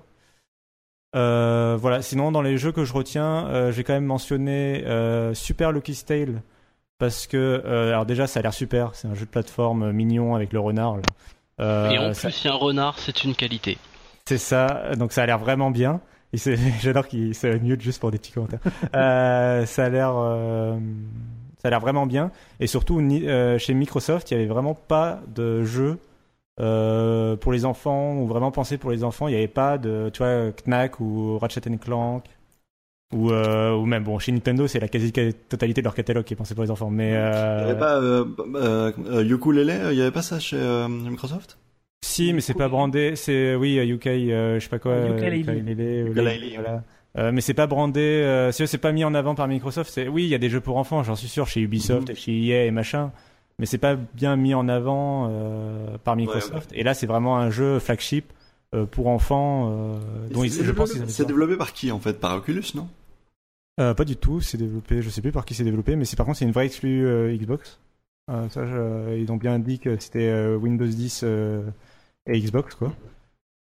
donc ça sortira pas sur PlayStation. Euh, et c'est bien, c'est pas, c'est un jeu complet. Hein, c'est pas parce qu'il y a eu effectivement Lucky Tale, c'était une licence de réalité virtuelle. Mais euh, Super Lucky Style, il me semble que c'est un jeu complètement différent, euh, de la même licence, mais un jeu complètement différent. Enfin, c'est ce que j'ai compris en tout cas. Euh, voilà, et je termine. enfin, juste pour, pour rester sur le Kistel, parce Ouais. que Ouais, parle. Moi, justement, il m'a fait une sensation un peu bizarre, vraiment. euh, au niveau du gameplay, j'avais l'impression que c'était euh, le plateforme de, euh, je sais pas, de l'époque euh, 64. Donc, euh, euh, je sais pas, dans la maniabilité, ça m'avait l'air vraiment bizarre. euh, j'avais vraiment la sensation que c'était un peu cheap. Donc, euh, j'espère que je me trompe. euh, je crois que les premiers retours sont quand même assez, euh, corrects. Euh, mais bon, quoi qu'il arrive, tu as complètement raison. euh, ça, fait, ça fait vraiment du bien d'avoir ce genre de jeu-là euh, côté Microsoft, euh, que, que ce soit une exclu ou non, en fait, parce que c'est des jeux euh, déjà qui, sont, qui se sont rarifiés sur les consoles euh, classiques, les consoles ma- mainstream, comme, euh, j'entends euh, PS4, euh, Xbox One. Déjà, euh, donc Ratchet Clank, ça, je trouvais ça vachement, vachement bien dans, dans ce paysage-là, et c'est chouette de voir que ça continue et que- qu'on continue à voir d'arriver des, des jeux un peu plus colorés. déjà, les jeux de plateforme sont, plus rares, et donc du coup, enfin voilà, moi je trouve que ça vraiment bien que, que ce jeu-là soit là, même s'il me plaît pas forcément à la vue. Ouais. Et j'ai terminé par parler du jeu de l'E3, puisque c'est chez Microsoft qu'il a été annoncé. On peut le dire en même temps tous, non? Ouais, bah, je pense, D'accord. ouais, je pense qu'on va être assez d'accord, quoi. Euh, puisque c'est Minecraft, non, je déconne. Euh, c'est Dragon Ball euh, Fighter Z. Euh, J'aurais, j'aurais parié que t'allais dire Anthem, moi. Mais ok, oui, tout à fait, je suis Non, d'accord non. avec toi, Dragon Ball. Euh, non, non, euh, ouais, Dragon Ball, euh, parce que, alors, ce, enfin, il a été annoncé, il avait été annoncé un tout petit peu avant la conférence de Microsoft, euh, d'abord fuité, je crois, puis après une annonce officielle. Euh, mais c'est chez Microsoft qu'on a vu la première bande d'annonce euh, et le premier gameplay, et c'est quand on a vu le gameplay qu'on a tous compris à quel point euh, on avait envie de Ouais. jouer à ce jeu. Euh, puisque c'est euh, à peu près euh, tout ce que les fans de Dragon Ball euh, rêvaient d'avoir euh, depuis l'épisode Mega Drive en termes de graphisme en particulier, puisque c'est T'avais joué aux épisodes euh, Budokai Tenkaichi, toi, ou pas? Oui, mais euh, c'était. Alors, en fait, je vais diviser. Enfin, il y a d'un côté le gameplay et de, de l'autre côté la direction artistique. Ouais, ouais. Le Budokai Tenkaichi avait parfaitement maîtrisé le contenu. C'était les jeux super complets avec toutes les arcs et tout de l'histoire, les, tous les personnages, les films et machin. Mhm. Et le gameplay était génial. Tu pouvais- voilà, euh, ils avaient fait quelque chose de super complet. Il y avait Ouais. 40 000 modes Euh, de jeu. C'était. Pour moi, le moment où tu appuies sur euh, cercle pour euh, te téléporter quand il y a un Kamehameha qui arrive sur toi, c'est un grand moment du jeu vidéo pour moi. Ouais, voilà. c'est, le truc dont t'as toujours rêvé et puis t'appuies sur le bouton et ça le fait quoi. Et je me Wow. souviens de l'épisode Wii qui était pas mal du tout aussi, euh, Ouais. où tu Avec les les, enfin, le vrai Kamehameha. Ouais. J'ai beaucoup joué, moi, en motion gaming. Ouais, ouais, c'était non mais c'était fun quoi. Et Vraiment, voilà, j'ai un bon souvenir. Mais il y a donc la direction artistique à l'époque, alors, c'était joli, mais c'était en 3D et bon ça, ça faisait ce que ça pouvait quoi. Mais là, ce qu'ils ont montré, donc c'est un jeu en 2D 3 contre 3 et ce qu'ils ont montré, c'est enfin c'est du cel shading euh, dans sa forme parfaite comme. euh, Ah mais la est-ce que, que moi j'avais très fort l'impression que c'était des sprites, euh, que c'était dessiné. Non, non, c'est des modèles 3D. C'est le Euh, modèle 3D. C'est Très des- impressionnant. Ouais, c'est des modèles 3D et euh, enfin alors déjà les modèles sont super.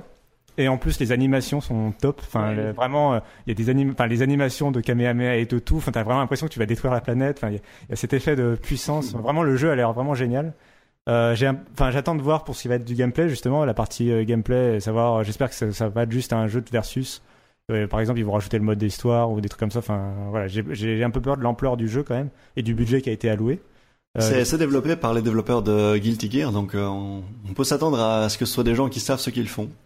Ouais, bah, en fait, je pense que, oui, mais ça, j'ai confiance en eux pour les règles, si tu veux, du combat et l'équilibrage et ce genre de choses, mais euh, j'ai peur pour l'étendue du contenu par rapport, bah, ça dépendra Mm. du budget du jeu, tout simplement, et je Ouais, sais si, pas tu, quel si tu veux jouer que tout seul chez toi, est-ce que tu auras de quoi jouer tout Voilà. seul chez toi assez longtemps Voilà. pour rentabiliser euh, S'il y avait le 70 euros du jeu quoi.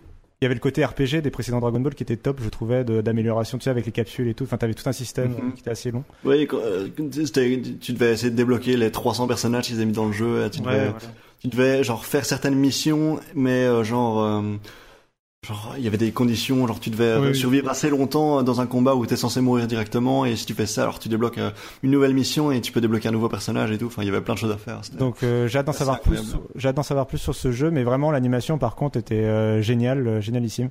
Et euh, en plus j'ai vu qu'ils essayaient de coller vraiment le plus au, au manga et à l'animé. En particulier, ils essaient de récupérer la bande son et, euh, et euh, vraiment voilà de, de coller à ce qui se faisait dans le dans le jeu quoi.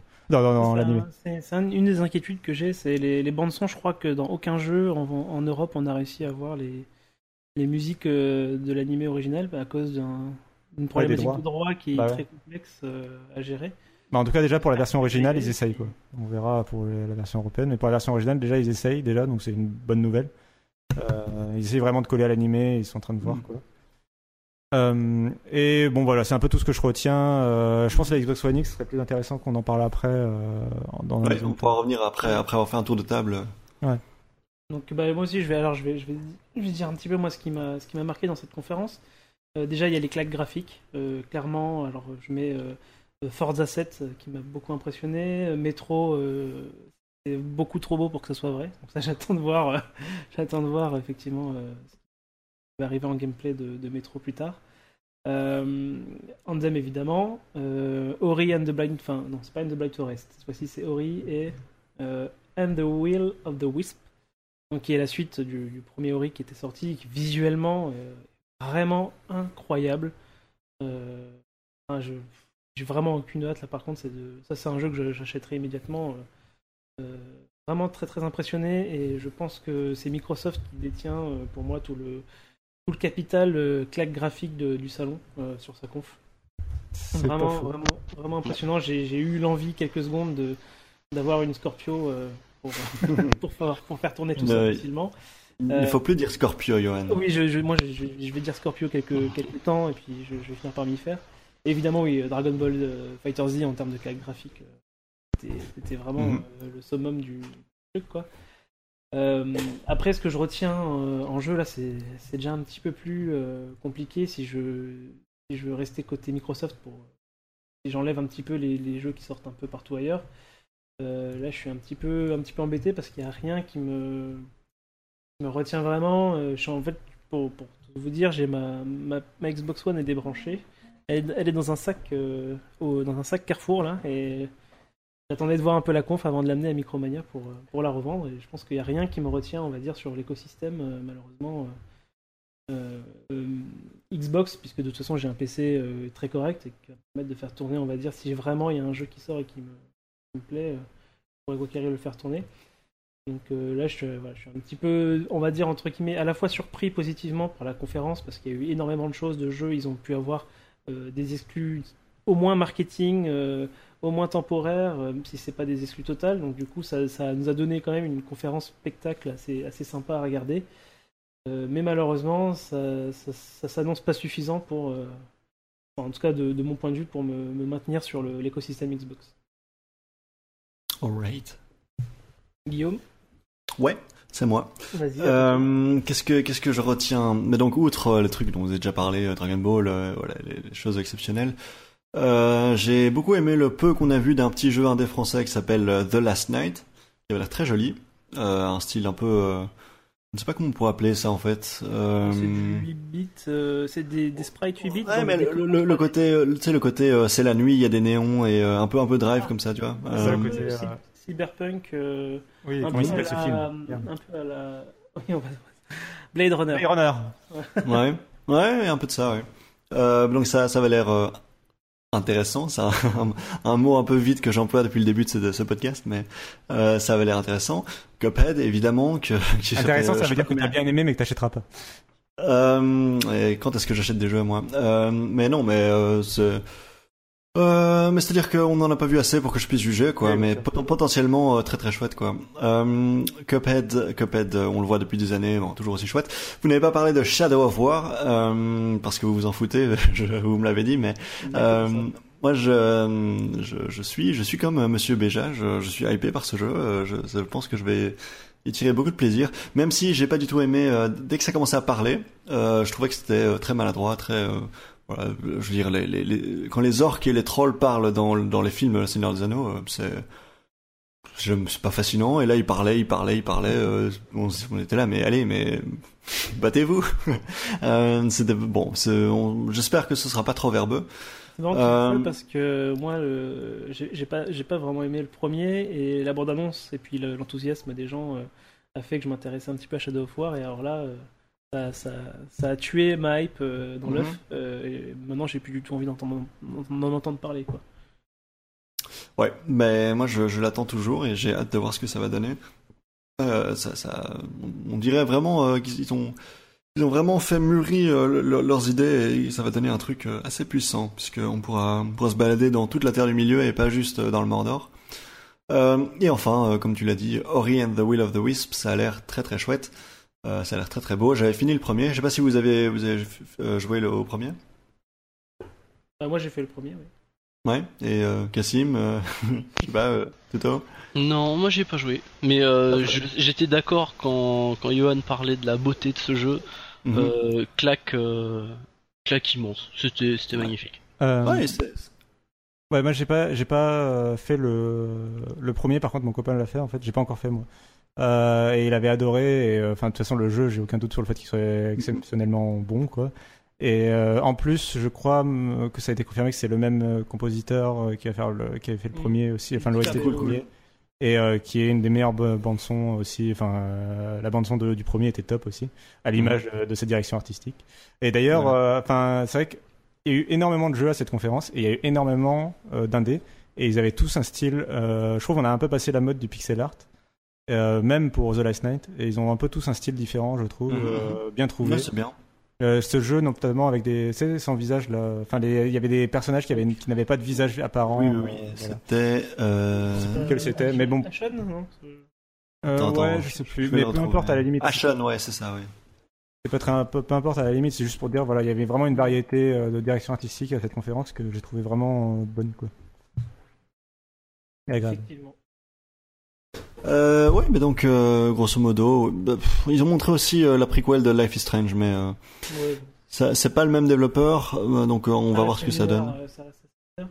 Bon, moi, en, Ouais. tant que, en tant que Réunionnais, je suis obligé de vous parler rapidement de Dark and Light, qui a été montré. Donc, Dark and Light, euh, pour ceux qui connaissent pas, c'était un jeu qui était développé par des Réunionnais il y a, je ne saurais pas dire combien de temps, il y a très longtemps.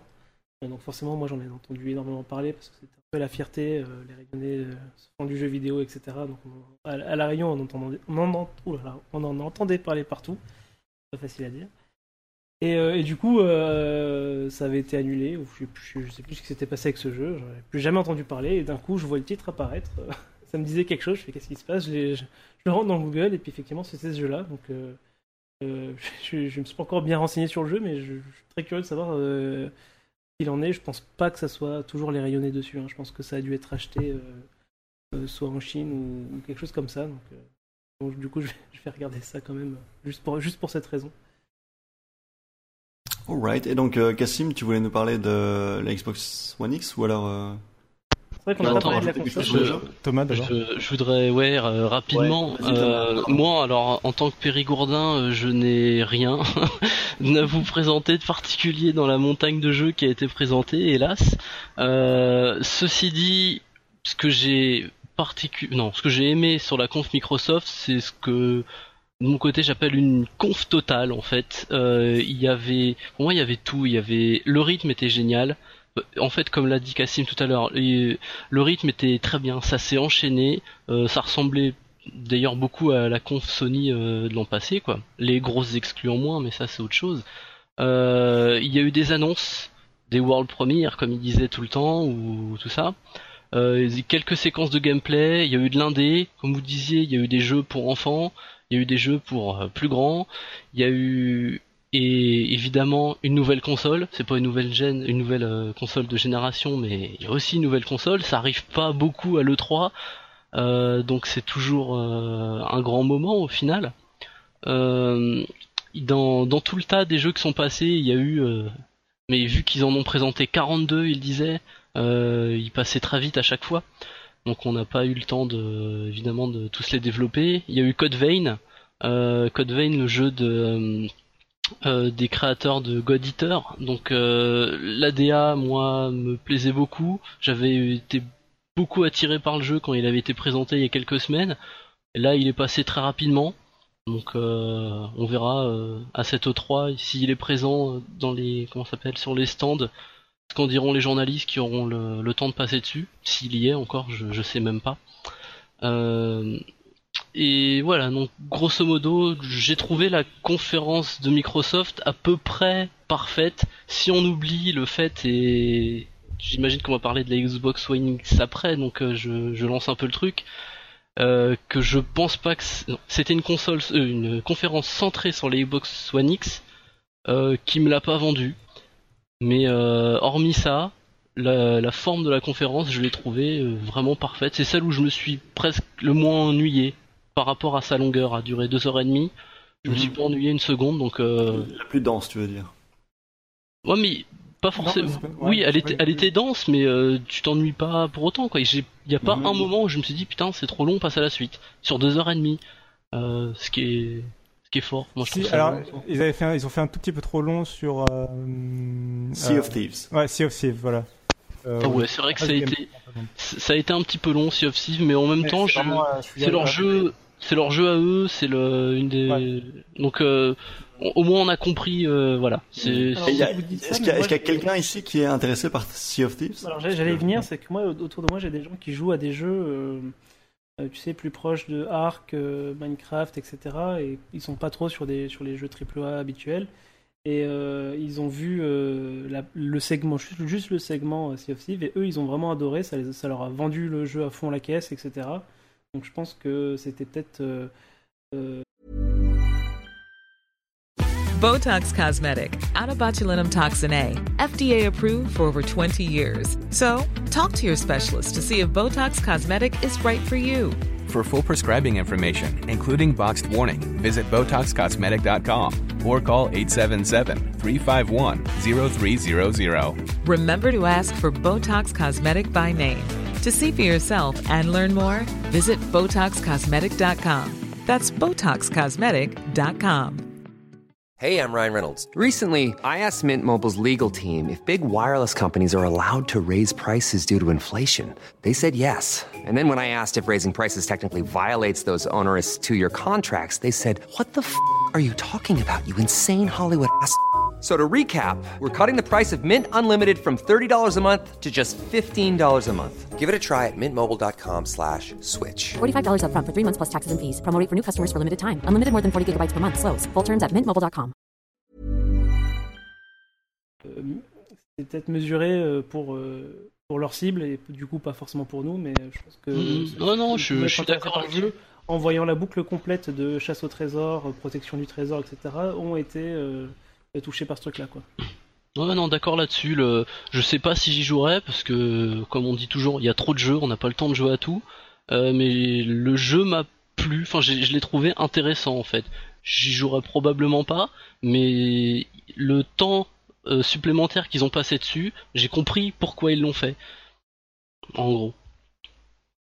Très bien. Donc, euh, niveau console, euh, donc ils ont présenté euh, la, Xbox One X, donc euh, bien plus puissante que l'Xbox One, et, heureusement parce que sinon la moitié des trailers qu'ils nous, ont présentés, on n'y aurait pas cru s'il n'y avait pas une nouvelle console derrière pour, pour faire tourner ça.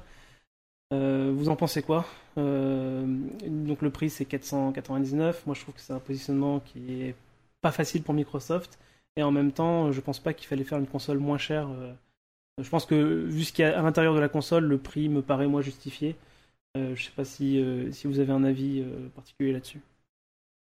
bah, je voulais juste rebondir sur ce que dit Thomas sur la diversité des jeux et le fait parce qu'il y a eu de nombreuses interviews de Phil Spencer et c'était vraiment un souhait qu'ils avaient en tout cas c'est pour ça qu'elle a duré un peu plus longtemps que ce qu'ils avaient prévu c'était de montrer des jeux pour tout le monde et puis une grosse diversité de jeux notamment bah, il y avait eu des jeux japonais par exemple c'était un des trucs qu'on leur avait reproché avec le Black Desert Online et le Dragon Ball il y avait il y avait des jeux japonais euh, et donc pour revenir à l'Xbox One X, euh, ben, c'est assez compliqué en fait euh, parce que si tu, disons que d'un côté, soit tu crois la justification de Phil Spencer qui dit qu'en gros, a pas, lui, il s'en fiche de vendre des consoles, il veut des gens qui jouent sur le Xbox Live.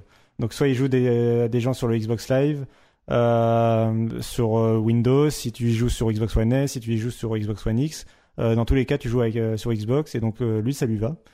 Euh, donc il n'a pas forcément de vocation à en vendre beaucoup. D'ailleurs, euh, pour eux, le modèle euh, qui va se vendre le plus, c'est logique, hein, c'est la Xbox One S, qui est le modèle entrée de gamme, qui d'ailleurs a baissé de prix. je sais plus à combien, elle je crois qu'elle est 250 maintenant, c'est ça? 250 euros. en tout cas, elle a baissé de prix.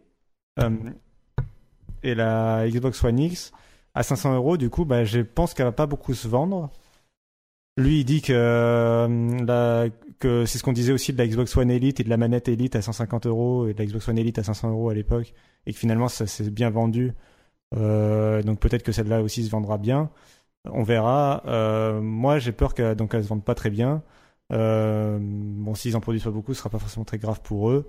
Moi, en, partic- en particulier, elle m'intéresse pas forcément. J'ai une PlayStation 4 Pro et une Xbox One à la maison. Si je devais acheter une console, ce serait plutôt une Switch là actuellement. Euh, la Xbox One X, ça me parle pas énormément, euh, surtout parce qu'ils ont pas réussi. On va après, juste après, on va parler de la conférence Sony et il y a vraiment un différentiel énorme en termes de euh, capacité à produire des jeux en first party Mhm. et la- l'ampleur des jeux qu'ils ont présentés. Parce qu'on n'a pas dit tout à l'heure, tu parlais de claque graphique. Il y a eu, c'est aussi à cette conférence qu'il y a eu l'anti-claque graphique, puisqu'il y a eu la présentation de Crackdown 3 euh, ressurgi d'entre les morts là, euh, qui est super moche. On dirait un jeu, euh, début PlayStation 3, euh, fin PlayStation 2. Enfin, c'est vraiment moche. Et du coup, ça m'a pas du tout vendu du rêve. Et oui, en thème, il y a en thème et métro, mais on sait pas si ça ressemblera à ça à la fin. Et puis surtout, ça, voilà, elle m'a m'a pas vendu du rêve cette console parce que j'ai l'impression qu'elle est bloquée à cause du fait que les jeux doivent sortir sur Xbox One et à cause du fait que Microsoft n'ait pas le- les studios derrière lui de first party pour développer des jeux spécifiquement pensés pour cette console. Pour les deux raisons, j'ai l'impression que personne n'exploitera vraiment la puissance pleinement de la Xbox One X pour proposer quelque chose d'autre que juste de la 4K ou du 60 images secondes. Euh, du coup, je suis assez Qu'est-ce que, qu'est-ce que ça pourrait être euh, exploiter une puissance graphique pour autre chose que de la 4K ou du framerate? Enfin, tu bah, ce qu'on a vu de l'Anthem, quoi, par exemple. euh, c'est Ouais. un- Typiquement, à partir du moment où un jeu sort sur PC et que le, le, le jeu PC, bah, il, il a des graphiques, des graphismes qui déchirent tout euh, sur euh, quand il tourne sur une 1080, bah, on peut imaginer que euh, il va, va tourner aussi bien sur euh, une Xbox One X. Ouais, mais c'est le l'impression problème est le même en fait, c'est que même le PC, lui, est, Ouais. est, on va dire, on va dire euh, tiré en arrière par les consoles puisque Regarde. tu dois, tu dois faire tourner ton jeu partout. Mhm. On a bien vu la bah, on a bien vu le changement de génération graphique entre le passage à la PlayStation 3 et le passage à la PlayStation 4. Enfin, Ouais, le tout à passage fait, à la. PlayStation 3 à la PlayStation 4. Donc, clairement, ça a été alors une que les PC graphique. Voilà, alors que des PC étaient justement 10 fois plus puissants que la PlayStation 3. Je rappelle que la PlayStation 3 avait 256 mégaoctets de RAM. hein. Euh, Enfin, la, je, c'était euh, la PlayStation 3 était à bout de souffle en fin de vie. Et, il y avait, euh, et vraiment, il y, a eu, il y avait une attente. Et justement, les, les PC étaient plus du tout euh, utilisés pleinement. Et, et donc, il y avait une attente voilà, de, de, de changement graphique. Et c'est un changement graphique que seulement qu'une nouvelle génération permet, en fait, où tu oublies la précédente génération. Euh, c'est comme ça que, Uni- par exemple, Assassin's Creed Unity a marqué une claque graphique parce que euh, il s'était permis de pas le sortir sur PlayStation 3 et 360. Et j'ai, euh, voilà, je trouve, je trouve que la Xbox One X n'arrive pas à faire ça à cause de son problème de génération. C'est aussi le cas de la PlayStation 4 Pro. Dans les deux cas, il y a le même problème, sauf que Microsoft est en retard par rapport à Sony et donc ils vont pas, voilà. ils vont Alors, tu veux dire l'inverse? Sony, en termes de performance, est en retard par rapport à Oui, Microsoft. mais Microsoft en termes de vente, pardon. Euh, Oui, c'est ça, Sony oui. a le lead. La PlayStation 4 Pro et la Xbox One X ont le même problème d'après moi. Sauf que dans le cas de Sony, c'est pas grave parce qu'ils ont déjà vendu euh, plus de PlayStation 4 qu'il en faut euh, pour convaincre n'importe qui de développer pour. Mhm. Alors que dans le cas de Microsoft, euh, bah, ils sont très en retard en termes de vente. Et justement, ils n'ont pas montré avec la Xbox One X qu'ils pouvaient reprendre la main. Euh, ils auraient pu le faire en étant plus agressifs sur le prix ou en proposant quelque chose de plus qui aurait vraiment donné envie aux gens d'acheter la console. Là, c'est pas le cas. Ce que, ce que je trouve intéressant, c'est que la génération précédente, on constatait que euh, ce- euh, la Xbox était loin devant et Sony euh, était un peu plus en difficulté, notamment aux États-Unis. Euh, mais on pouvait se dire, voilà, bon, c'est cette génération, et puis Sony, ils ont bossé leur dossier et ils ont géré le- le- la génération suivante, ils ont géré la PS4. Pour cette génération-ci, en fait, on parle beaucoup que ce soit un peu la dernière génération et que finalement euh, la, Xbox, ce sera, euh, il y aura une Xbox One X et puis ce sera une Xbox One euh, XL ou un truc comme ça, enfin, ça par itération et que ce sera toujours une Xbox One et que on, améliorera sans cesse cette plateforme-là. Euh, mais du coup, est-ce que est-ce que ce retard que prend Xbox à cause de leur mauvais lancement en début de génération, à cause de problèmes de com et à cause de leurs problèmes de de, de, de, de licence, de- ils n'ont pas d'exclusivité. Euh, est-ce que finalement ils vont se le traîner à vie? Est-ce que est-ce qu'ils peuvent un jour réussir à attraper Sony? Euh, enfin, C'est un peu J'ai un peu peur. c'est un peu mal barré. Hein. J'ai un peu peur d'être dans un phénomène à la Android iOS où ils sont. En fait, il y a eu un nouveau. Finalement, c'est presque un nouveau marché. Du coup, si vraiment il y a eu cette histoire, cette histoire de génération qui perdure, ou du coup, euh, surtout en particulier, euh, quand tu achètes du coup la nouvelle console de ton constructeur chez qui tu étais déjà, bah, tous tes jeux continuent de tourner dessus en fait, Mhm. et tu chopes de nouveaux jeux. Euh, parce qu'au bout d'un moment, bon, on imagine qu'au quand même, au bout d'un moment, il y a des jeux qui tourneront plus, par exemple sur la PlayStation 4 de base et la Xbox One, je sais pas, dans Ouais, 3 ans. bien sûr, ouais. ça arrivera, ça aura- arrivera. Voilà. Quand il y aura encore la nouvelle génération, nouvelle génération qui sera annoncée. Euh, Et du coup, euh, du coup, j'ai Mais peur que, ça, du coup, on sera toujours, Voilà, j'ai peur que du coup, de, de la licence.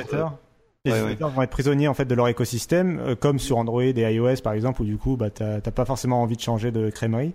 Et du coup, j'ai peur que Microsoft se retrouve avec- comme le Windows Phone de la situation, euh, un peu en retard. Bon, c'est pas aussi catastrophique dans le cas de la Xbox, mais un peu en retard euh, sur les autres, et du coup, se retrouve toujours un peu euh, pas pas avoir les exclus. Surtout qu'ils n'ont pas les exclus internes, euh, même pas les exclus de DLC et tout ça.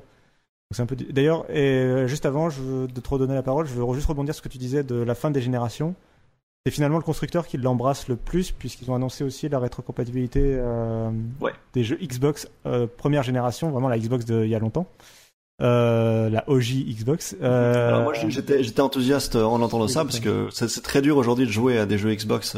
Il y a pas il y a pas d'émulateur, il y a pas beaucoup de pas beaucoup de remaster etc. Et je disais ça et puis Johan me disait ben finalement euh, finalement si tout- tout- tous les jeux Xbox qui sont intéressants sont soit dispo sur PC soit euh, ont des remasters quoi. Donc est-ce qu'est-ce qu'il y a est-ce qu'il y a beaucoup comme jeux à part euh, Crims- Crimson Sky ce qu'ils ont montré dans la conf est-ce qu'il y a beaucoup de jeux Xbox original que euh, que- ça concerne? Mais on s'en fiche. Euh, le but, en fait, c'est euh, soit toi, toi, toi, tu as des jeux Xbox original chez toi encore en boîte, euh, ce qui est le cas de Mhm. certains joueurs, et eux, ils seront contents de pouvoir remettre parce que des fois, tu as envie de refaire une partie d'un jeu et t'as pas forcément envie de télécharger l'émulateur et t'as pas forcément Ouais. envie de te faire chier, etc. Et t'as déjà le jeu en DVD, bah t'auras plus qu'à le mettre euh, dans ta console et ça tournera nickel et en plus t'auras l'interface et tout ça. Tu pourras, tu vois, les partages vidéo, etc. Tu pourras les faire Mhm. euh, très facilement. Euh, puis ce sera émulé en un pour un euh, de la console à l'époque, alors que les émulateurs ça marche pas forcément tout le temps parfaitement. euh, Voilà. Et donc je pense que ça s'adresse purement à cette, dans cette idée-là. Et l'autre idée c'est euh, de- pour leur abonnement Xbox Game Pass ou le Xbox Live euh, with Gold, euh, où ils vont pou- pouvoir tout simplement offrir des jeux facilement dedans. euh, sans se poser vraiment la question et bon bah si les gens sont intéressés ils y joueront mais je pense pas que le but soit de vendre des jeux tu vois enfin ou de Au, au final, cette, rétro- cette rétrocompatibilité-là, je trouve qu'elle elle sert, elle, sert, elle sert vraiment le Game Pass du coup. Parce que du coup, ça leur fait un catalogue. euh, Et- Je pense qu'elle le sert leur communication parce que chez Sony, du coup, tu repayes tes jeux de génération, en particulier les Ouais, jeux ouais. PlayStation Mmh, 1 tout à et fait. PlayStation 2, tu les repayes en permanence. Euh, et là, ça leur sert vraiment d'affect avec les joueurs, je trouve, le côté. Euh, tu peux jouer à n'importe quel jeu Xbox, euh, voilà, sur Xbox One. D'autant qu'ils ont annoncé aussi qu'ils voulaient le, le sortir sur PC aussi, ça. Le- un jour, ils Ah, j'allais justement te poser la question. Parce que finalement, moi je me demande à chaque fois pourquoi est-ce que la, la l'espèce de... euh, Le, le fait qu'on puisse jouer au jeu euh, 360 sur One, je me demande toujours pourquoi est-ce qu'on ne peut pas jouer au jeu 360 sur Windows 10. Je pense que ça c'est plus arrivera. hein. Je pense que c'est plus difficile. Alors, d'une part, c'est plus difficile à développer. euh, parce que la Xbox One c'est un seul euh, hardware alors que la- les Mhm. PC euh, forcément c'est plus euh, plus difficile à adapter euh, pour que ça marche dans toutes les situations donc ça il y a ce, ce côté là l'autre sujet qu'il abordait et que je trouvais assez amusant euh, de noter c'était euh, des problèmes de droit tout simplement euh, Mhm. puisque donc c'est jeu par jeu et surtout pour la première Xbox euh, les éditeurs de l'époque ont des fois disparu en fait donc pour Ah récupérer ouais. les droits, des fois c'est un peu compliqué parce que euh, voilà, depuis euh, il y a eu quand même du temps depuis la première Xbox. Et, euh, voilà, il y a des fois il y a des éditeurs où les développeurs ont pu disparaître et donc il y a plus forcément, enfin les droits c'est un peu compliqué quoi. Ouais, Bah, les, jeux je- tout ça. et je pense que c'est difficile de négocier les droits d'un d'un jeu Xbox pour une nouvelle Xbox que de Xbox pour euh, tous les PC de la planète avec les risques de piratage et tout. Enfin, je pense Mais que tu veux dans la- dire c'est plus, facile, c'est plus facile, tu veux dire. oui c'est plus facile pardon de négocier avec la Xbox. que- M- Moi, je pense qu'il y a aussi un, un troisième point. Pourquoi ça arrive pas sur euh, sur euh, sur Windows 10 C'est de la même manière que tu disais que ça soignait leur communication de faire ça. euh, c'est surtout donc leur idée, c'est de vendre des Xbox et euh, mettre euh, comment dire. Enfin, on a les chiffres, on sait que la rétrocompatibilité, ça intéresse vraiment peu de monde. C'est très beau sur le papier, mais dans les faits, ça intéresse pas les gens, quoi. Euh, tout le monde est content. C'est vrai que l'idée est bien. Euh, on va pouvoir jouer au jeu Xbox sur euh, One X, One S, One ce que tu veux.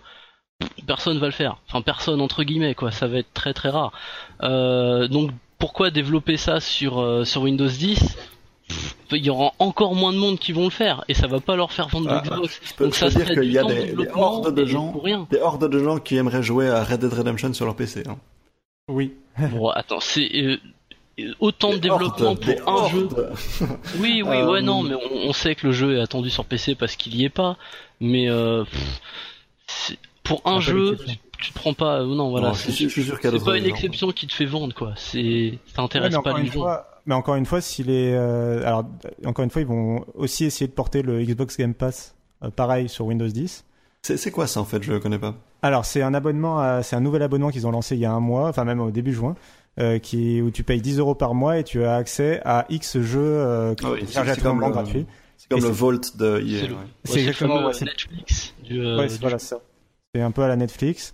Et le but, c'est alors eux, d'une part, euh, ils veulent augmenter le catalogue en permanence. Il y a des, sauf qu'il y a des éditeurs tiers dedans. hein, Il n'y a pas que Microsoft. Et d'autre part, euh, ils veulent développer carrément des trucs exclusifs pour ce Game Pass, en particulier des jeux épisodiques. Ils aimeraient bien développer des nouvelles formes de, de jeux en fait avec ce système-là. Mhm. Euh, et donc bref, euh, ce- cet abonnement est disponible que sur Xbox, ils veulent le lancer sur Windows 10 et euh, le fait d'avoir des jeux 360 et Xbox tout court dedans, ça augmente le catalogue et une fois, encore une fois, euh, quand t'es abonné, bah t'es abonné et tu peux avoir envie euh, de télécharger ce jeu, voilà, euh, de- d'y rejouer, surtout quand t'as déjà été fan à l'époque en fait. Il y a- il y a- enfin, enfin, le, le, le- le rétro gaming, c'est c'est un truc que je connu. Après Thomas, je pense qu'il co- il connaît moins parce qu'il est plus fan de Nintendo, donc euh, il a les mêmes jeux maintenant qu'il y a 20 ans, euh, juste ils ressortent avec un nouveau nom. Il, Donc, il- il euh, prend plaisir à les repayer à chaque génération. Voilà, donc ça, tu ça ne vas lui pas le convaincre. Non, je plaisante, je plaisante, je plaisante. Non mais enfin tout ça pour dire que globalement je c'était l'avis euh, assez général que la, la, con- la conférence a pas vraiment vendu la, console parce que ça coûte très cher euh, il, parlait beaucoup de 4K les téléviseurs 4K un c'est cher et deux c'est rare chez les gens Euh, et, voilà donc acheter une console 500 euros un téléviseur encore pas, plus cher peut-être mais un téléviseur cher aussi les gens qui sont très fans et qui ont beaucoup d'argent à mettre et qui n'ont pas de PC, ça court pas les rues.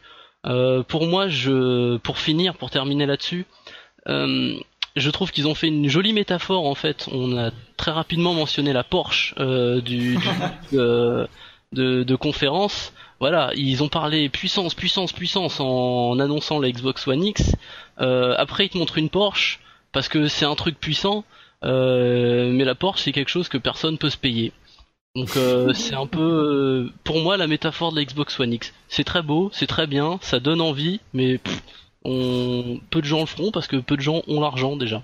Je- Je peux juste rajouter une, une parenthèse et puis on va enchaîner. Euh, c'est que je me, je me souviens avoir entendu, alors je, je pense que c'était du côté de Sony, mais qui, qui expliquait qu'en gros les, les PS4 Pro euh, et donc dans, dans le cas de Microsoft, euh, la, la- la- la Xbox One X, le, le concurrent c'est pas euh, pour, pour essayer de se distinguer de la concurrence en fait, c'est surtout parce qu'en milieu de génération, on constate que euh, les gens bah, voient ce qui se passe sur PC, ils voient des meilleurs graphismes et, ils disent bah je vais peut-être euh, passer sur PC du coup. Et, euh, et en fait c'est ça qu'ils essayent d'annuler en faisant des des, des consoles euh, plus plus plus plus performantes. Euh, c'est euh, c'est de lutter contre ces gens qui se battent, qui, qui se barrent et qui qui passent sur PC en milieu de génération.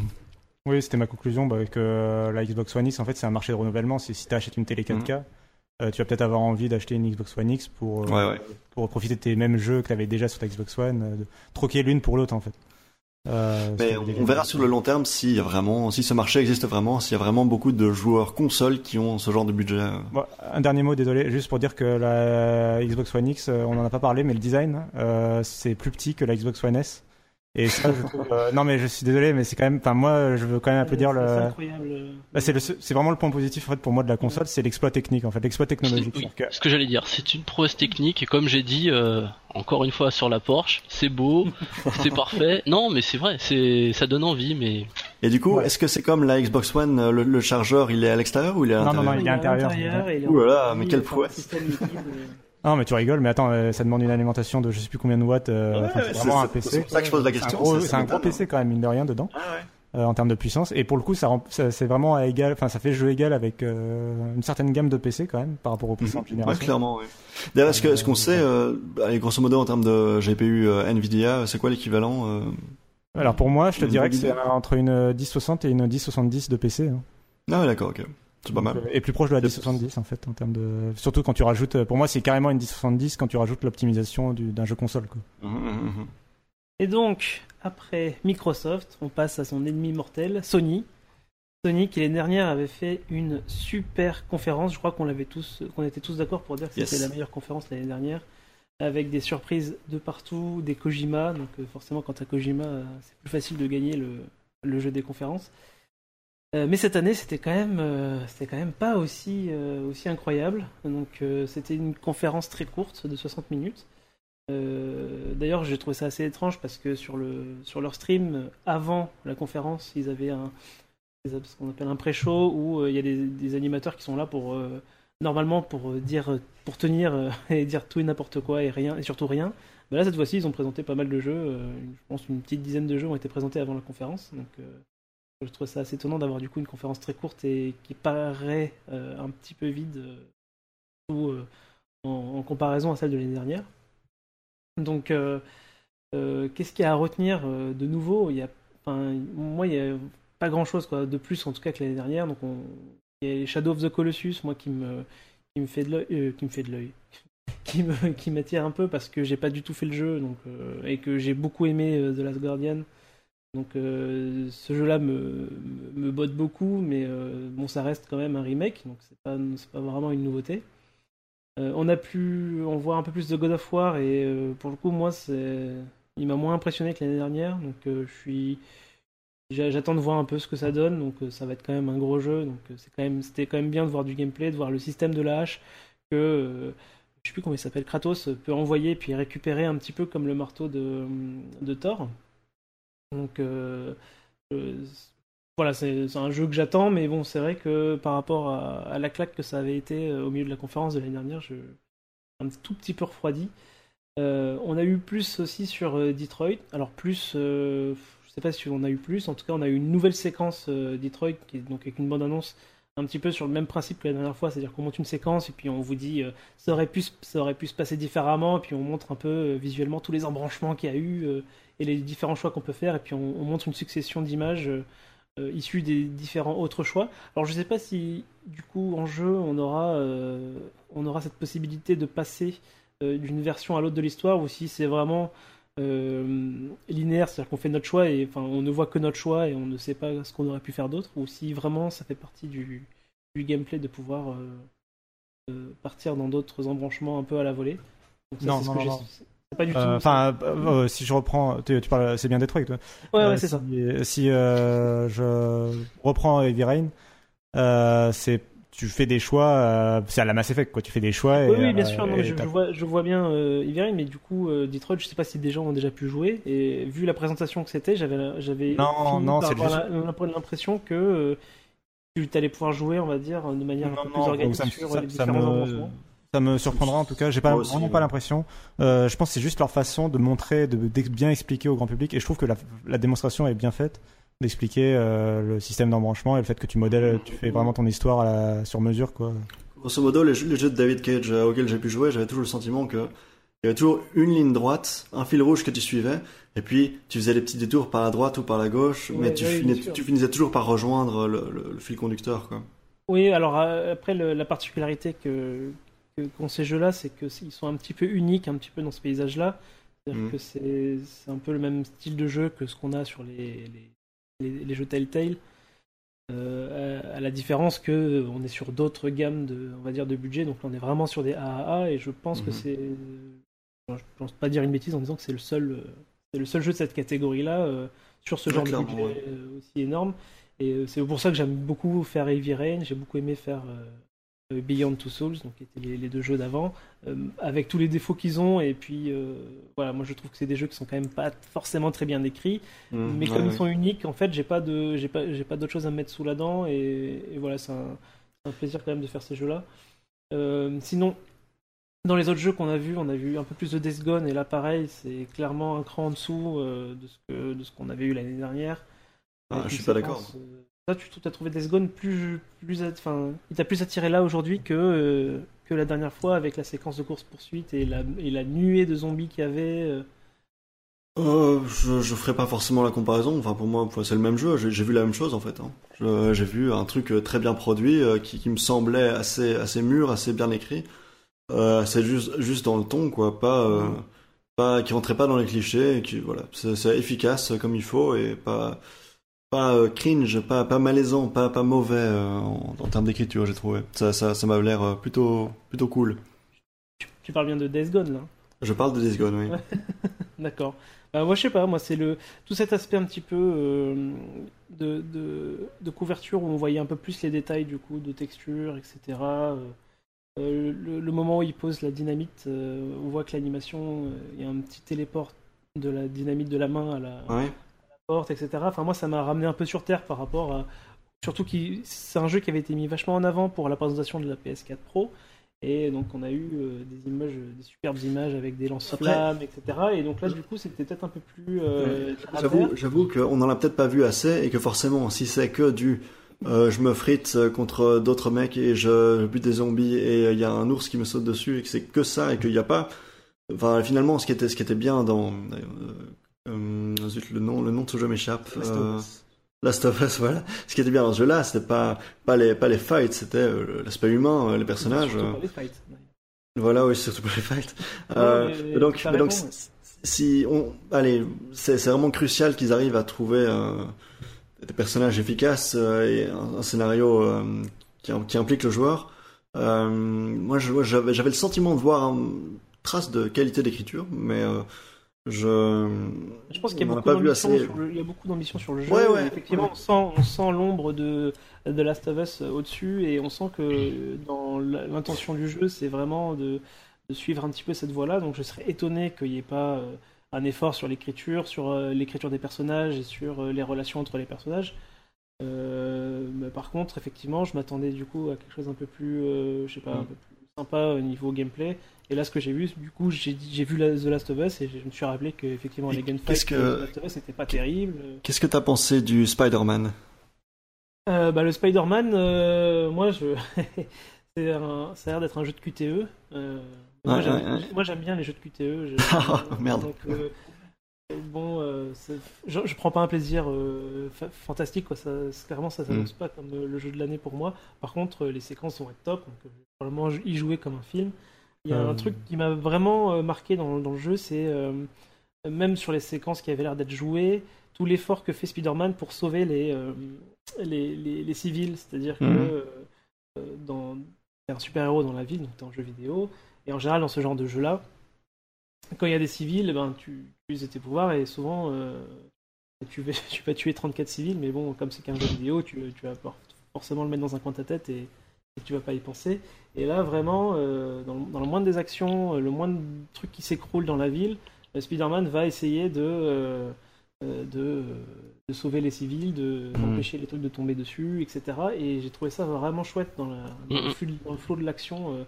D'avoir, euh, bah, pour le coup, c'est le vrai Spider-Man, c'est celui, c'est exactement celui qu'on verrait au cinéma. Il y a, y un autre ça. moment qui m'a qui m'a marqué, c'est le moment où il se frite contre les, les gangsters et il en envoie un valser genre très très loin. euh, Ouais. il, va, il va tomber du building et puis il le rattrape avec sa toile. Ouais. Et donc je, je me demande autant pour le civil que pour euh, le, le- le gars qui va Ouais. tomber du building, est-ce que c'est possible de se planter et de laisser les gens mourir en fait? Ah, Ou moi, bien je- est-ce que le, jeu- le jeu va être super punitif et va dire non, recommence? Je pense que sur certaines séquences, ça va être punitif.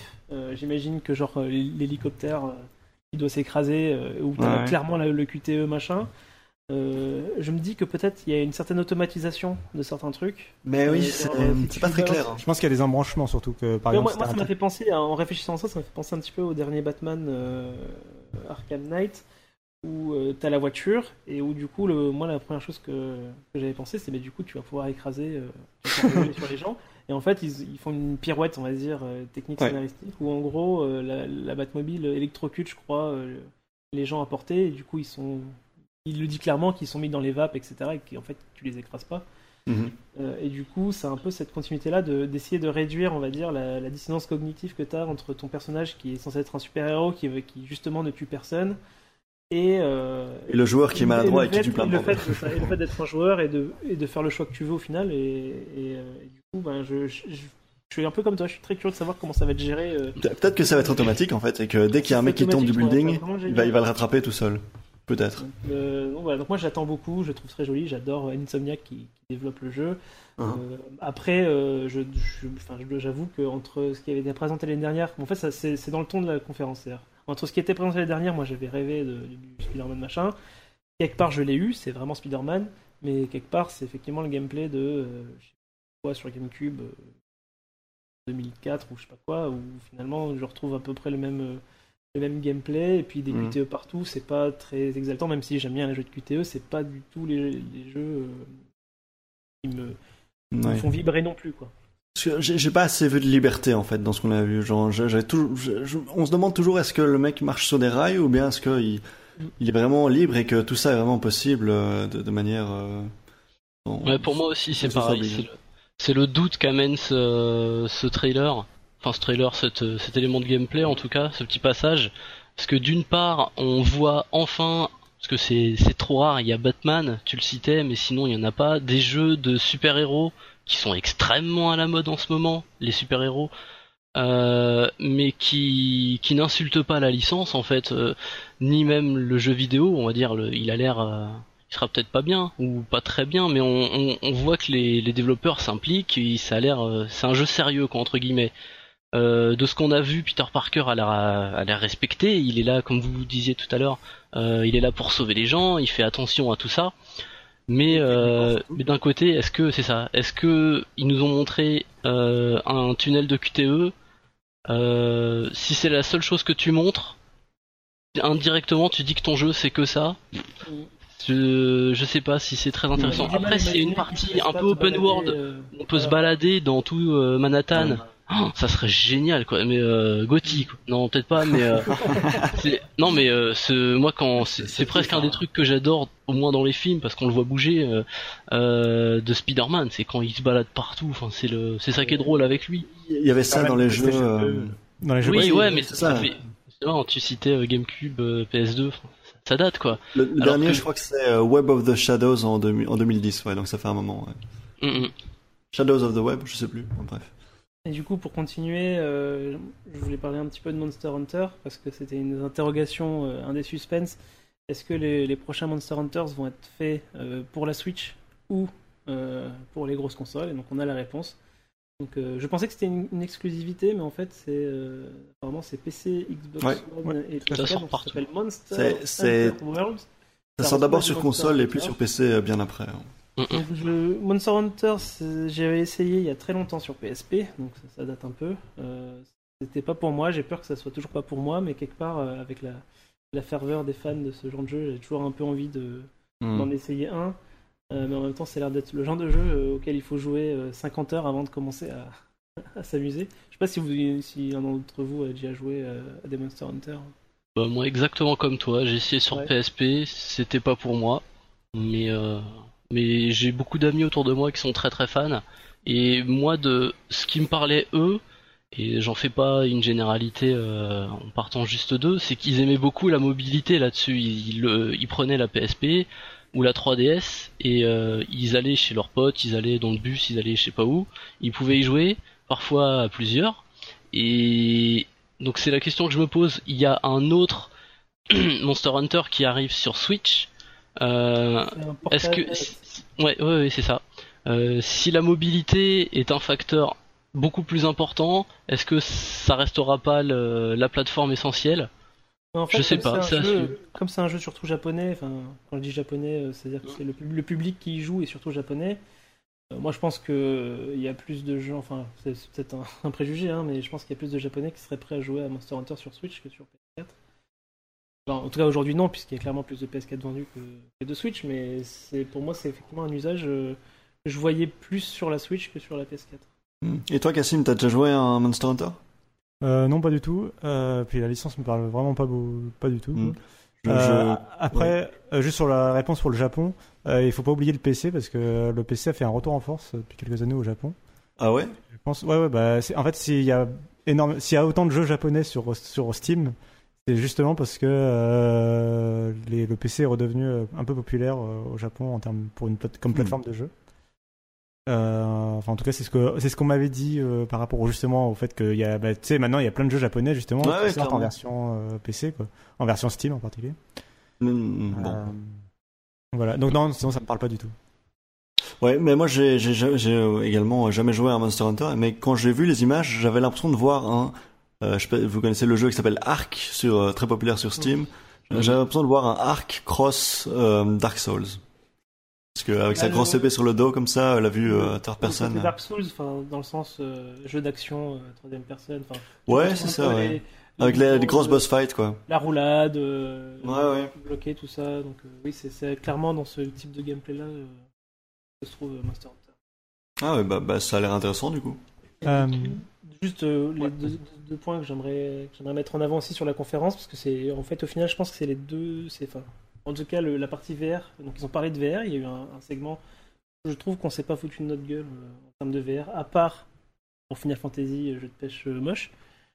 Euh, mais sinon euh, voilà il y a eu des jeux de VR présentés. Moi euh, pareil j'étais un petit peu dans l'attente de savoir si j'allais remettre en vente mon, mon casque PlayStation VR et finalement de ce que j'ai vu il y a eu des choses qui, qui avaient l'air sympa, donc finalement je vais le garder. Puis je vais, vais Qu'est-ce que t'as vu comme truc sympa Alors il y a plusieurs choses. Il y a, euh, Skyrim. le- non, surtout pas Skyrim. il y a The Impa- Impatient là qui m'avait un peu intrigué. Euh, je ne sais pas trop de quoi il en retourne, mais en tout cas ça c'est sympa. Euh, il y a le, le truc de chez Ubisoft. Alors on ne sait pas si ça va être PSVR ou juste les casques PC. Euh, on en a parlé avec euh, c'est la boîte c'est la, la boîte de jeux vidéo de euh, j'ai oublié son nom de l'acteur qui joue Frodon Elijah Wood. Elijah Wood. Elijah Wood Ouais. On- je sais pas on en a pas parlé hein si on a je sais plus. Euh, non, on a dit ah, très très vite fait, ouais. mentionné. Alors, je vais retrouver le nom du jeu quand même Trans, Euh, euh, Transférence voilà. transférence. Transférence. Alors l'ambiance, moi, j'adore. Donc euh, je j'ai hâte maintenant de voir ce que c'est le jeu derrière parce que on n'a pas vu grand chose. En tout cas, voilà, l'idée l'idée que je veux faire passer, c'est surtout qu'il y, a- il y a des jeux VR qui arrivent. Donc euh, il y en a même pas mal entre ceux qui étaient présentés juste euh, dans la conférence et ceux qui étaient présentés en pré-show. Euh, et puis l'arrivée de Super Hot VR. Euh, on a- je sais que, que tu as joué, toi, euh, avec moi à, Super Hot, le, Ouais. nor- le jeu normal. Et euh, j'avais beaucoup entendu à la sortie de la version VR sur PC que c'était euh, que ça transformait complètement le jeu et que ça le rendait vraiment génial. Mhm. Donc euh, j'étais un peu triste qu'il ne sorte pas sur PSVR et donc là il arrive. Donc ça je pense c'est un, des jeux Ouais, très bonne nouvelle. son arrivée. Donc voilà donc il y, a- il y a des jeux PSVR de oui des jeux PSVR et, et je trouve ça vraiment cool. J'étais j'étais pas serein, j'étais pas sûr qu'il allait y avoir un accent mis dessus. Alors c'est toujours pas des a priori pas des, des gros budgets mais pour l'instant, on va dire que j'attends. Moi, j'attends pas spécialement des jeux euh, très gros budget sur le, sur le, sur ce genre de casque-là tout de suite. Euh, j'ai pas un casque gros budget. Euh, j'ai pas très envie de d'avoir. euh, Enfin, tant que mon casque est pas capable d'afficher quelque chose de correct euh, visuellement, je vois pas l'intérêt de mettre des millions de d'euros dans un développement. Et il y, y a un jeu, un jeu très important dont on n'a pas encore parlé. Mais genre, je suis surpris parce que personne, personne autour, bah, moi ça me concerne pas vraiment, mais est-ce que personne autour de la table a envie de parler de Destiny 2 bon, non, Allô, allô? Moi, moi, j'en ai déjà pas mal parlé. J'en ai déjà pas mal parlé dans le de vos jeux avec Patrick. euh, Ah oui, c'est vrai. ouais. sais pas si euh, vous avez des choses à, à Oh, dire mais sur le jeu. Moi, c'est un jeu que je vais acheter di- direct. je vais jouer 300 heures, donc euh, ça, y a pas de problème. Ok. Euh, désolé, si on dérange- tu le dis si on te dérange hein, quand même. Euh, bon, les autres, vous avez quelque chose à rajouter euh, Euh, Quelque chose qui oui. vous a. Ouais, moi alors sur la conf Sony en fait, euh, si je dois faire rapidement pour essayer d'accélérer un, un top, un flop, ce que j'ai aimé chez Sony, c'est bizarre, mais c'est le pré-show. Pendant leur, leur pré-show, l'avant-conférence, ils ont présenté des jeux, je j'ai jamais vu ça quoi. Euh, et pas n'importe lesquels en plus. Ils te parlent d'Undertale et qui arrivera donc euh, sur euh, sur la console. Euh, il te parle de Crash Bandicoot, il te parle de Nino Kuni 2, enfin il, il- Tropico 6 aussi par exemple. Plein et vous parliez de Super Hot VR, c'était pendant le pré-show aussi. Euh, c'est voilà, c'est un- le contenu du pré-show. était presque plus intéressant en fait que le contenu de la conférence parce que justement euh, le contenu de la conférence de Sony euh, les, les années passées, ils nous ont habitués à l'excellence. Euh, c'est des, des conférences modèles. Il y avait le rythme, il y avait comme un peu comme je disais tout à l'heure pour Microsoft, mais en plus il y avait des exclus euh, triple A, first party ou second party. Euh, Enfin, c'était c'était c'est un des excellents shows. Enfin, c'est à regarder, c'était magnifique. Euh, et cette année, c'était extrêmement classique. Le- les jeux qui arrivent dans l'année, euh, parfois des rappels des jeux d'avant, parce que au final, ce sont des jeux qui vont qui sont pas encore sortis. Euh, et du coup, en plus, la, la durée, comme tu disais, Johan, ça a duré moins d'une heure.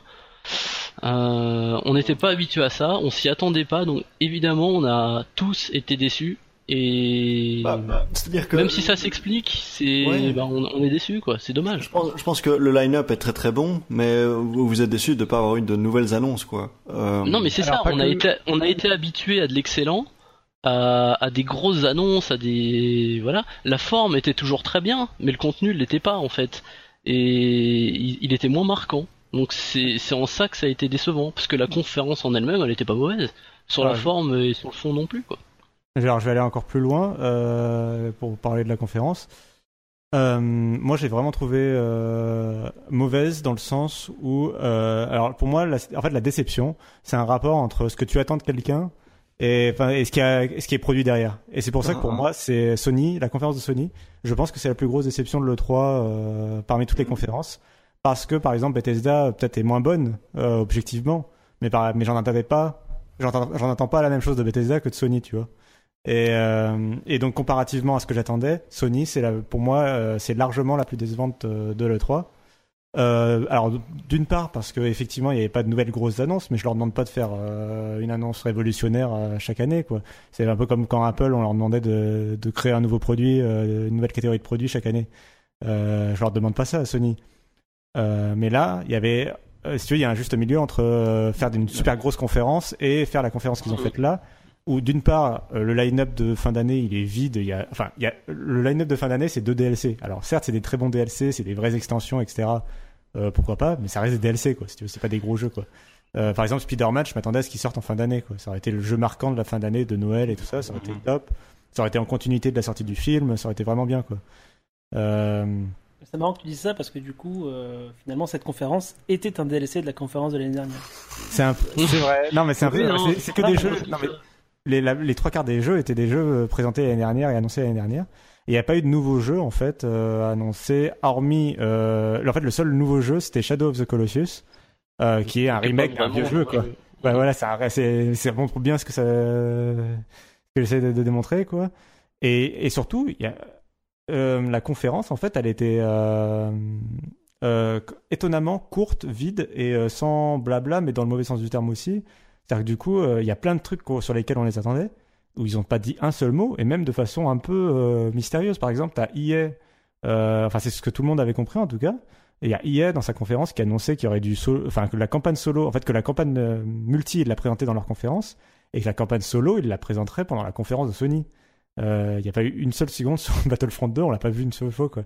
Euh, et il y a plein de jeux qui étaient absents comme ça qu'on attendait en fait. Euh, Il n'y avait pas eu un seul mot sur Final Fantasy VII, il n'y a pas eu de mot sur Red Dead Redemption, euh, rien sur Death Stranding, rien sur Shenmue 3.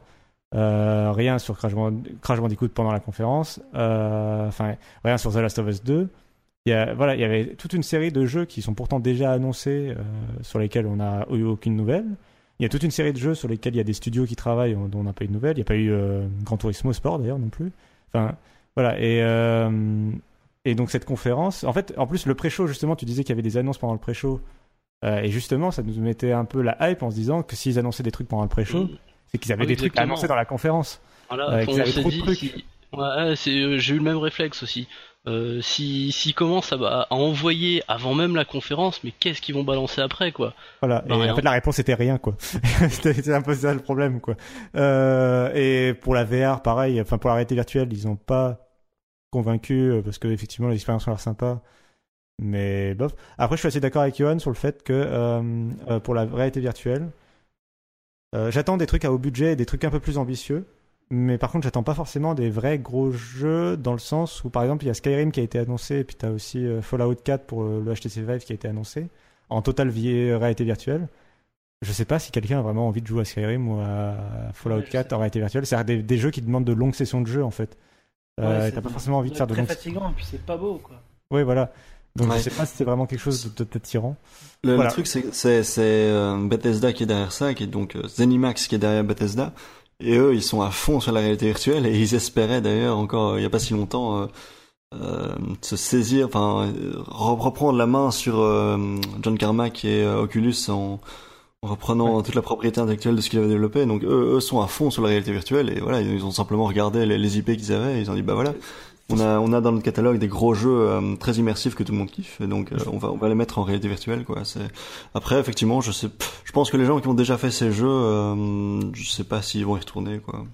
Un dernier truc, euh, de toute façon, je pense qu'on a fait assez le tour.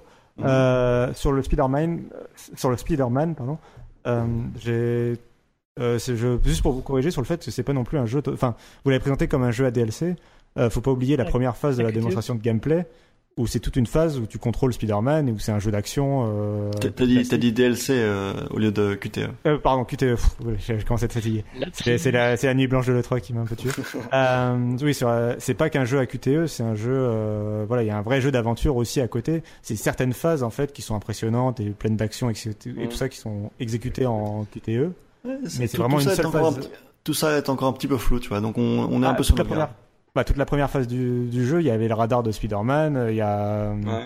il attaque des gens, euh, il essaie de, de venir discrètement dans un bâtiment en construction, euh, il se glisse derrière quelqu'un, il lui fait, euh, il lui fout un, un coup et tout ça. Enfin, il y avait vraiment toute une phase euh, où, le joueur était libre, c'était pas du tout des QTE quoi. Et je pense qu'ils ont, ils ont voulu montrer euh, une séquence euh, impressionnante euh, Oui, termes voilà, réalisation. est- Mais c'était vraiment qu'une séquence, euh, quoi. C'est pas le jeu, quoi. dans ce genre de conférence. Après, euh, dommage de, effectivement de sous-entendre que c'est la moitié du jeu. Donc euh, j'espère Mhm. que ça sera pas la moitié du jeu. Et même pendant Voilà, la phase de QTE, doutes. et même pendant la phase de QTE, euh, la phase où il poursuit l'hélicoptère, c'est une phase en libre. euh, il pourrait Ouais. très bien partir dans une autre rue et se gourer complètement Ouais, de rue. Euh, ça ferait probablement game over. Mais on voit le radar, on voit l'interface qui revient et tout ça, donc c'est vraiment une phase de gameplay. Quoi. Et donc Yes. sur cette juste correction, on va passer donc à Nintendo. Donc Nintendo qu'on attendait euh, au tournant cette année, puisque l'année dernière ils avaient présenté rien du tout. Ils ont juste Zelda, on va dire entre guillemets juste Zelda. Euh, mais euh, la Switch n'existait pas encore. Euh, donc on ne savait pas ce qui, nous attendait. Finalement, Nintendo a fait un super démarrage avec sa, Switch. Donc avec un Zelda qui, voilà, on on va pas revenir dessus. Et du coup, maintenant, on se demandait bah, quelle allait être la suite pour cette console. Euh, je pense que le succès était encore euh, le succès de la console hein, est beaucoup trop tôt pour avoir tout de suite des tiers euh, impressionnants euh, sur la plateforme. Mais du coup, voilà, qu'est-ce que Nintendo va nous proposer? Euh, Donc Thomas, euh, si tu peux nous dire un peu toi ce que ce qui t'a plu ou pas plu sur la sur la séquence Nintendo Spotlight? Euh, alors, alors déjà, comme tu disais, l'an dernier, on n'avait rien du tout. Littéralement, il n'y avait pas de conférence. Euh, on était s- uniquement sur du Treehouse, euh, ce qui est un élément essentiel de la de la communication Nintendo. Euh, et d'ailleurs, euh, au moment où on enregistre, pour avoir, pour être totalement clair, il y a des, des comment s'appelle, il y a du Treehouse. On est mercredi, mercredi soir le 14 et il y a des révélations ou des présentations de jeux qui, qui se font encore. Par exemple, là, si vous voulez du live en, en pas live finalement, ils ont ils ont présenté le mode coop de comment il s'appelle? Splatoon 2, Splatoon 2 qui n'était pas dans la conférence, je crois, il n'a pas été montré. Euh, donc voilà, on a eu une conférence, un Nintendo Direct spécial E3 qui j'ai trouvé était assez complet quoi. Euh, enfin complet, qui était assez bon. C'était pas parfait, c'était pas euh, voilà, c'était pas absolument génial, mais pour la première fois en hein, beaucoup d'années, Nintendo arrive avec un line-up pour une console qui plaît aux gens, qui en tout cas est très euh, très euh, comment dire, c'est la hype en ce moment quoi. La Switch, c'est la console du moment. euh, voilà, beaucoup de monde en veut, beaucoup de monde hésite parce que bon voilà, ou et elle est en rupture de stock à peu près partout. Euh, mais bon, en tout cas, ils arrivent euh, conquérants, voilà, on peut dire comme ça. Et donc, ils nous présentent des jeux pour l'année qui arrivent, pour, euh, pour toute la fin 2017, des jeux pour 2018, quelques, quelques titres, pas beaucoup, parce que la conférence c'était 25 minutes, donc t'as pas le temps de, de présenter énormément de choses. Et, et puis même euh, deux titres, euh, des noms majeurs, mais avec à peu près rien. Donc il y a eu Metroid Prime, juste une euh, juste une image pour dire que ça existait. Mais on sait que dans le cœur des gamers, savoir que ça existe, c'est important. De la même manière que euh, tout le monde a crié quand on a vu le remake FF7 ou euh, Shenmue 3, il y a une grosse base de, joueurs qui étaient très contents de savoir même que ça existait, parce que ça fait des années, euh, 5, 10, 15, 20, je sais pas pour euh, certains, en, fonction des jeux que, que ces jeux étaient attendus. Donc savoir que ça existe, c'était c'était un point fort. On n'en sait pas plus. Voilà, il y a Metroid Prime 4 et euh, ce qui était très attendu mais pas officiel, le Pokémon Switch. Euh, voilà, on sait que ça existe, on sait que ça sera pas avant l'année prochaine. On peut même espérer 2019 quoi pour euh, au moins un des deux, voire les deux. Mais euh, grosso modo, euh, les premières images de Xenoblade, de Mario, qui a, qui ont eu un, très bon retour en tout cas, c'était, ça le contenu de la conférence, des, comment dire, de, des trailers et qui, qui ont intéressé le public, je pense. En tout cas, ceux qui ont déjà la Switch devraient être assez contents. Euh, c'était très Nintendo centré. Euh, beaucoup de, comme façon, comme on le sait, il faudrait un parc important avant que avant que les tiers commencent à arriver. Mais néanmoins, on a eu Rocket League qui a été annoncé pour la Switch. Je crois que c'est pour 2018 ou alors à fin d'année peut-être 2017. Je, je ne me souviens plus. J'ai pas l'info. Euh, voilà et le Skyrim donc on connaissait déjà on connaissait déjà l'existence depuis euh, l'annonce de la Switch. Euh, mais voilà, grosso modo, une conférence solide de la part de Nintendo. C'est pas pour, pour son contenu, encore une fois, sur une console qui plaît. C'était pas euh, non plus révolutionnaire. On n'a pas tous lancé nos écrans euh, en l'air tellement on était heureux. C'était pas révolutionnaire, mais comme tu le disais, ça fait combien d'années qu'on n'a pas dit d'une conférence Nintendo, enfin d'une conférence, oui, une conférence où, où euh, Mhm. Direct que c'était vraiment solide à l'E3, quoi. Et je pense que c'est ça aussi qui, qui marque un petit peu parce que euh, moi, je me- enfin, on avait tous des envies, des rêves, etc. Moi, Metroid Prime 4 euh, faisait partie des rêves inaccessibles. Je disais oui, ils vont pas présenter, mais au fond de moi, je savais qu'ils allaient pas le présenter.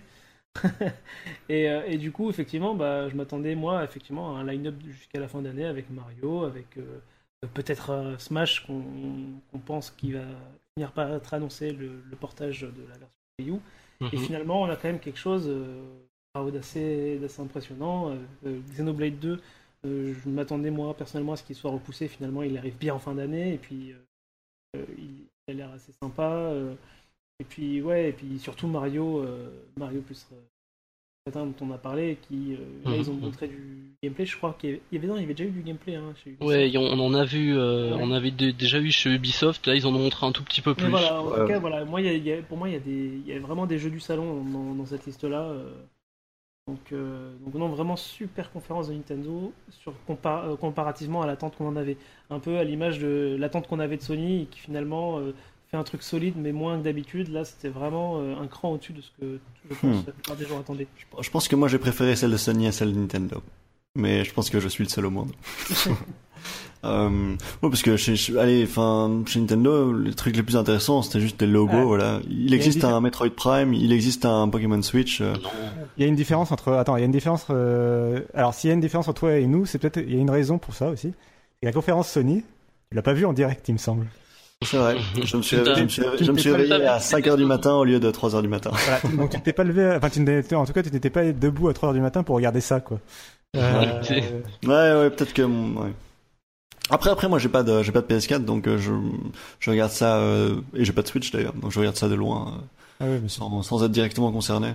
Mais concrètement, chez Nintendo, les, les trucs que vous citez comme étant les plus importants, voilà, euh, Metroid Prime, euh, Pokémon Switch, euh, le, le, le, Sam- le, ouais, ouais, en fait c'est tout.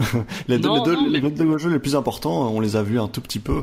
Et moi, je suis pas du tout hypé par Kirby et par Yoshi, qui sont Ouais, mais des jeux, des jeux c'est presque c'est ce que déjà dire. Déjà, je pense pas que ça soit les plus importants. C'est les, euh, c'est des annonces auxquelles on s'attendait pas. Par exemple pour Metroid Prime. Enfin, on, on disait que c'était possible, mais on savait pas que ça allait arriver. Donc, il y a la surprise qui fait que c'est plus fort, mais euh, ça veut pas dire que c'est le plus important euh, forcément. Par exemple, moi Quel est le plus important pour toi? Mario, Mario, c'était Ouais. le jeu qu'on Ouais, attendait. Là, vrai- on, c'est vrai que ça, c'était ils nous ont démontré dois- que ça avait l'air, ou en tout cas qu'il avait un potentiel euh, fort, quoi. Parce qu'avant ça, on savait pas à quoi ressemblait Ouais. Mario. On avait rapidement dans Assez incroyable, je dois bien dire. Donc voilà, Euh, tu- on- il, il montre euh, je- très rapidement, il te montre du gameplay de ce qui arrive cette année.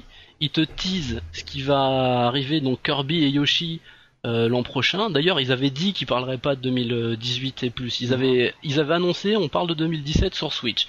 Au final, il y en a eu plus, tant mieux, ça fait encore plus de surprises, mais euh, voilà. Donc ils te teasent rapidement ce qui arrive en, en 2018. Kirby, Yoshi, il y a du multijoueur, voilà, c'est rigolo, mais on n'en sait pas trop plus. Quoique, encore une fois, comme je dis, il y a du Treehouse en ce moment qui démontre, euh, montre tout court les, un peu de gameplay. Euh, ça compte aussi en fait dans leur euh, dans leur communication. Et après, ils visent plus loin, très rapidement. Ça a duré deux minutes quoi. Il y a Metroid Prime, il y a euh, Pokémon, voilà, c'est tout. Et comme ça, ils ils créent une ils créent une attente en fait. C'est c'est une Je dois- méthode. Je dois bien dire que le Mario, m'a, je pense que je serais capable d'acheter une Switch juste pour ça en fait. Tellement incroyable ce qu'on a vu. Avec le, le, le chapeau qui part sur une grenouille qui devient Mario. C'était incroyable. Euh, je vais regarder ce trailer euh, en boucle ce soir. Euh, sinon pour toi Cassim, qu'est-ce que t'en as pensé de Nintendo? Bah, en fait, il y a un truc que j'ai oublié de dire pour la conférence Sony et c'est parfait parce que ça va me servir de transition par opposition à Nintendo en fait. Sur la, la production de- des jeux de Sony qui est assez unique et assez un cran dans ce qu'on a vu de God of War et de Days Gone, etc. Et de Uncharted. Il y a un- alors la lastovisation et puis le côté du coup cinémato- cinématographique de la narration, de la production, Mhm. de la façon de tourner les cinématiques et tout, qui est vraiment euh, et qui est propre à, à Sony et même euh, enfin même ni chez les éditeurs tiers, ni chez Microsoft, ni chez Nintendo, c'est vraiment propre à Sony et aux jeux de Sony. Et il y a vraiment une sorte de, de palier euh, lointain au-dessus de- des autres quoi en termes de production et de je sais pas de réalisation des, des jeux comme De- ça. De maturité, j'ai presque envie de Ouais, dire. et, de hein. ma- et alors voilà, et c'est là où je venais en venir, c'est aussi de maturité dans les univers qu'ils portent. Euh, et c'est là où il y a l'opposition avec Nintendo, c'est que euh, à l'opposé, donc euh, t'as Nintendo, euh, où hormis Metroid Prime 4, qui je suppose va être très euh, entre guillemets adulte, euh, si on en, enfin vu les Metroid Prime précédents, mais le problème c'est qu'on Bah, a vu aucune image. Sinon, le reste, c'est des jeux. euh, Après, Nintendo d'une manière générale, ils peuvent euh, produire ou ils peuvent euh, avoir sur leur console des jeux. On se souvient, par exemple, Resident Evil 4, c'était le premier. euh, il était d'abord sur, sur GameCube. Mhm.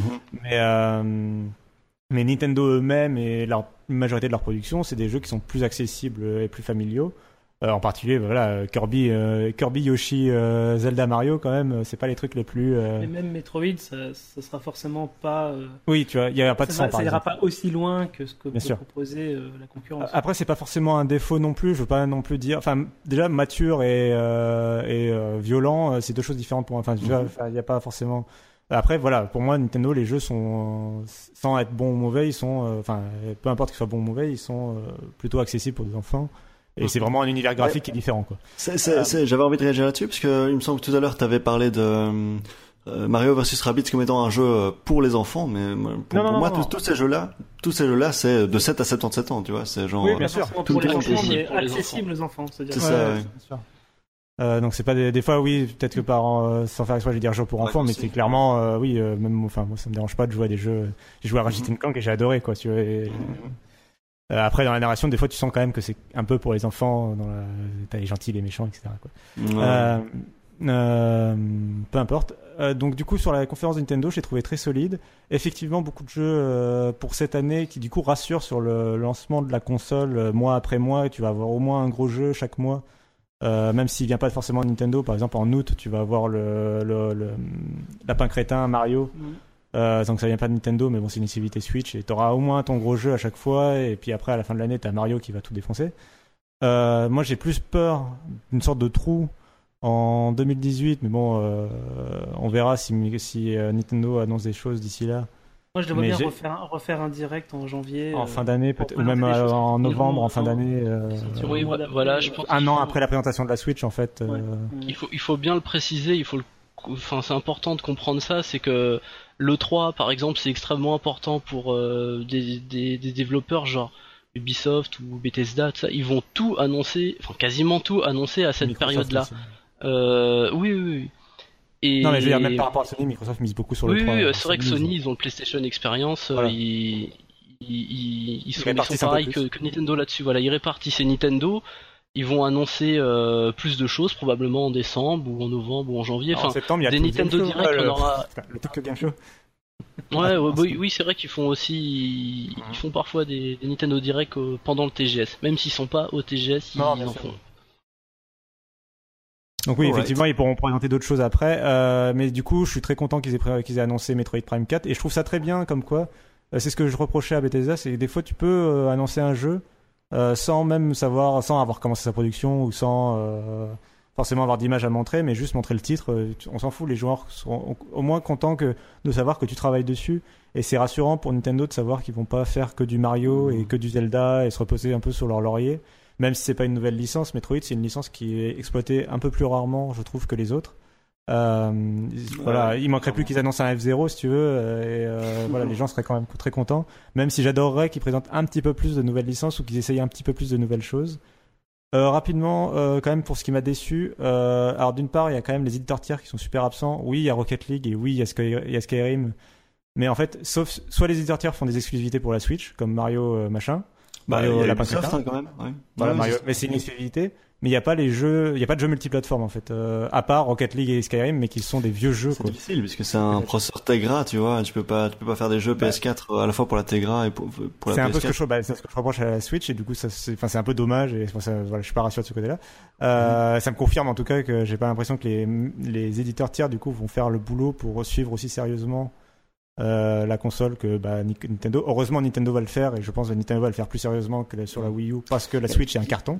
Il y a- une opportunité chez les indés, tu vois, le, le Shovel Knight ou le Undertale devrait clairement être sur Undertale, mais il y est pas. Et donc là, il y a, un travail à faire euh, chez Nintendo. Quoi. Ouais, ouais, ouais, peut-être d'accessibilité de leur euh, plateforme. Euh, et sur les, déceptions aussi, un, un déçu. Et alors j'attends de voir les, jeux euh, peut-être plus concrètement, puis de les tester en vrai. Euh, sur la, alors je vais dire sur l'aspect technique. Je vais pas parler des graphismes, je vais dire l'aspect technique. C'est-à-dire euh, Xenoblade Chronicle 2 et Mario en particulier, euh, en particulier dans, les, dans le, sur le niveau de New York, j'ai pas du tout aimé euh, là où Mais est-ce le jeu. et- Est-ce que t'aimes New York dans la vraie vie? Oui, oui, tout à fait. Mais non, mais oui. Euh, c'est juste Mario, par contre, euh, tu vois, dans, au Mexique et tout ça. Mais c'est le côté. Alors, Mario, c'est un double problème. C'est techniquement, euh, ça alias, il y a du brouillard et tout ça, c'est c'est assez moche. Et deuxièmement, euh, Mario à New York, c'est un, un peu bizarre avec les humains. euh, enfin, Ouais, je trouve ça super bizarre. est- Le problème, le problème vient surtout de, de New York, hein, parce que Oui, pour avoir vu les streams sur euh, Bah, d'autres endroits, on exactement. L'épisode de- par exemple, le niveau à Mexique, tout- Le niveau au Mexique, il est, par exemple, il est génial parce que c'est pas des humains, c'est des petits personnages inventés. euh, ça fait, euh, voilà, ça fait quoi camélé un peu, c'est sympa. Euh, les autres niveaux ont l'air très bien. C'est vraiment le niveau de New York que je, que je trouve un peu bizarre. C'est un peu bizarre de le mettre en avant alors que c'est un peu le plus bizarre, on va dire. Ouais. Mais tu, tu peux jeter ta, tu peux jeter ta casquette sur des vrais gens et les vrais gens ils deviennent Mario. Oui, donc, oui, oui. donc et tout va bien. Et sur ton étrange. taxi. Euh, c'est super étrange. Tu peux, tu peux voler les taxis, c'est n'importe quoi. Euh, T'as l'impression d'être dans GTA, quoi. Et euh, ah, mention spéciale pour la bande son de- du trailer qui est géniale Ouais. de Mario.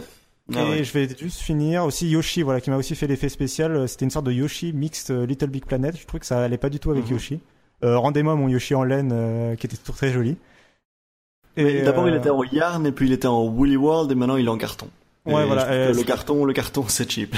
Oui, voilà, le carton lui allait pas du tout, je trouve. Euh, Kir- Kirby, j'attends beaucoup et euh, qui a l'air vraiment beau. Et d'ailleurs, je veux juste, voilà, je vais finir sur ça. Euh, le jeu le plus techniquement le plus impressionnant de cette E3 euh, su- en- chez Nintendo. Et après, c'était un des jeux qui m'a le plus impressionné du coup, mine de rien. C'était euh, Mario et les lapins crétins, qui était, euh, je trouve justement là très propre, très joli. Ouais. Euh, c'est voilà, c'est pas une question de graphisme, c'est un truc très dessin animé, mais c'est une question de propreté. Vraiment, le, tu vois les détails. euh, Enfin voilà, c'est très beau et c'est même au-dessus, je trouve, des productions de Nintendo en termes de qualité graphique. Quoi. Alright. Euh, moi, le seul truc que j'ai que j'ai rajouté, c'est que, ouais, j'ai j'ai une question en fait pour vous. Le, on n'a pas parlé des DLC de Breath of the Wild qui vont qui vont arriver. Et il y a, on n'a pas parlé a- des, des, des, des, des amiibo. Oui, c'est ça. Mais alors la question que j'avais, parce que en, en, en les regardant, j'avais l'impression de comprendre que il y aurait genre le premier DLC solo, euh, enfin le premier DLC euh, sto- story. Euh, j'avais l'impression de comprendre que c'était une prequel et qu'on jouait Zelda. C'est possible? Alors, moi, ce que j'ai compris, c'est qu'on allait jouer pendant la période euh, Ou Link dort. euh, du passé. Voilà, Ouais. c'est ça.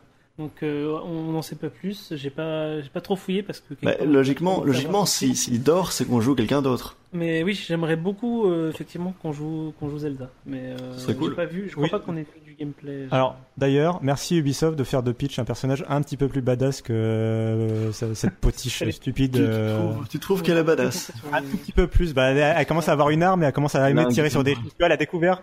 Elle a découvert Bah, ce que ça faisait de tirer sur quelque chose en fait. Ouais, Dans mais Smash justement, Bros, la, façon dont elle découvre. Dans Smash Bros, ça te fracasse à la... au club de golf et à... Ouais, La mais voilà, non, mais, tennis, hein. non, mais j'ai un vrai problème. badass dans Mario Kart, moi. Oui, j'ai un elle- vrai, j'ai un vrai, j'ai un vrai problème avec la, le trailer de Odyssey, avec l'espèce de mariage, machin, avec euh, Peach qui comprend pas trop pourquoi elle est là, et euh, t'as l'impression qu'elle est sous drogue en permanence. quoi. Enfin, j'ai un, voilà. Euh, j'ai- Justement, si Nintendo, royaume champignon. Hein. ouais, pour- euh, si Nintendo pouvait évoluer et nous mettre plus de personnages euh, un peu euh, féminins, et puis diversité et tout ça, et donc euh, par, par exemple nous faire jouer Zelda, euh, oui, je dis oui. Merci. Ouais, ouais, clairement. ça je pense qu'on a fait le tour euh, du spotlight du Nintendo. Donc, Yes. euh, avant, avant de, de partir vers la fin du podcast, euh, j'aimerais vous demander quels sont les trois jeux que vous retenez de tout le 3. euh, quels sont vos trois jeux du salon? Donc, pour vous laisser un peu le temps de réfléchir, parce que je vous prends forcément dépourvu, je vais commencer par les miens. Donc, moi, c'est simple. Pour moi, le jeu du salon, c'est Mario. J'ai déjà regardé de longues sessions de gameplay et je crois que une vraie surprise et j'ai vraiment, vraiment, vraiment hâte de mettre la main dessus. Et c'est- c'est dans pas si longtemps que ça, ça sort le fin, fin octobre. En deuxième, c'est Dragon Ball euh, Fighter of Z, je crois que c'est ça le titre. Euh, je sais pas si j'y jouerai longtemps, mais euh, oh là là, ce jeu me fait vraiment envie. Et puis pour finir, le, jeu, le Mario Cross euh, Rabbids. Donc j'ai beaucoup aimé XCOM, j'aime bien ce genre de jeu au tour par tour. Et ça a l'air euh, d'être bien, les re- premiers retours sont positifs, et en plus il sort vraiment bientôt, et ça je m'y attendais pas du tout, et euh, ça par contre, ouais, j'ai. Je vais avoir le droit d'y jouer euh, pendant mon voyage au Japon, donc je vais avoir trois semaines non-stop pour y jouer sans, interruption. Ça va être trop bien. Donc Guillaume, toi t'as t'as quoi? Ah, on a perdu. Guillaume est en mute. Euh. Je suis, je suis en mute, effectivement. C'est bien. parce que je tapais au clavier et que du coup, il fallait, il fallait pas qu'on Ah. m'entende taper au clavier. Mais maintenant, je vais parler, on m'entendra parler parce que je me suis, je ne suis plus muté. Euh, oui, mais donc grosso modo, euh, bah, trois jeux. Je citerai, euh, euh, même si euh, Johan, Johan, sera frustré que je le cite, mais Quake Champions, moi, c'est le jeu que j'attends. Euh, et euh, Mario, Mario versus euh, Rabbids euh, Kingdom Battle, c'est ça? C'est ça le nom complet? Euh... Allô, allô? Oui, oui, c'est ça. C'est. euh, Ouais, ouais. oui, oui. ouais, ouais, c'est ça. Et, et puis, et puis, et puis, évidemment. Mais alors, je, je dis ça en rigolant à moitié, hein, mais le patch de, le patch de PlayerUnknown's Battleground qui nous permet de, qui rajoute deux maps, qui rajoute plein d'effets météorologiques, qui rajoute une nouvelle arme, qui rajoute de nouveaux skins et qui rajoute le fait qu'on peut sauter, on peut escalader des murs, on peut euh, se, se jeter, on peut plonger à travers les fenêtres.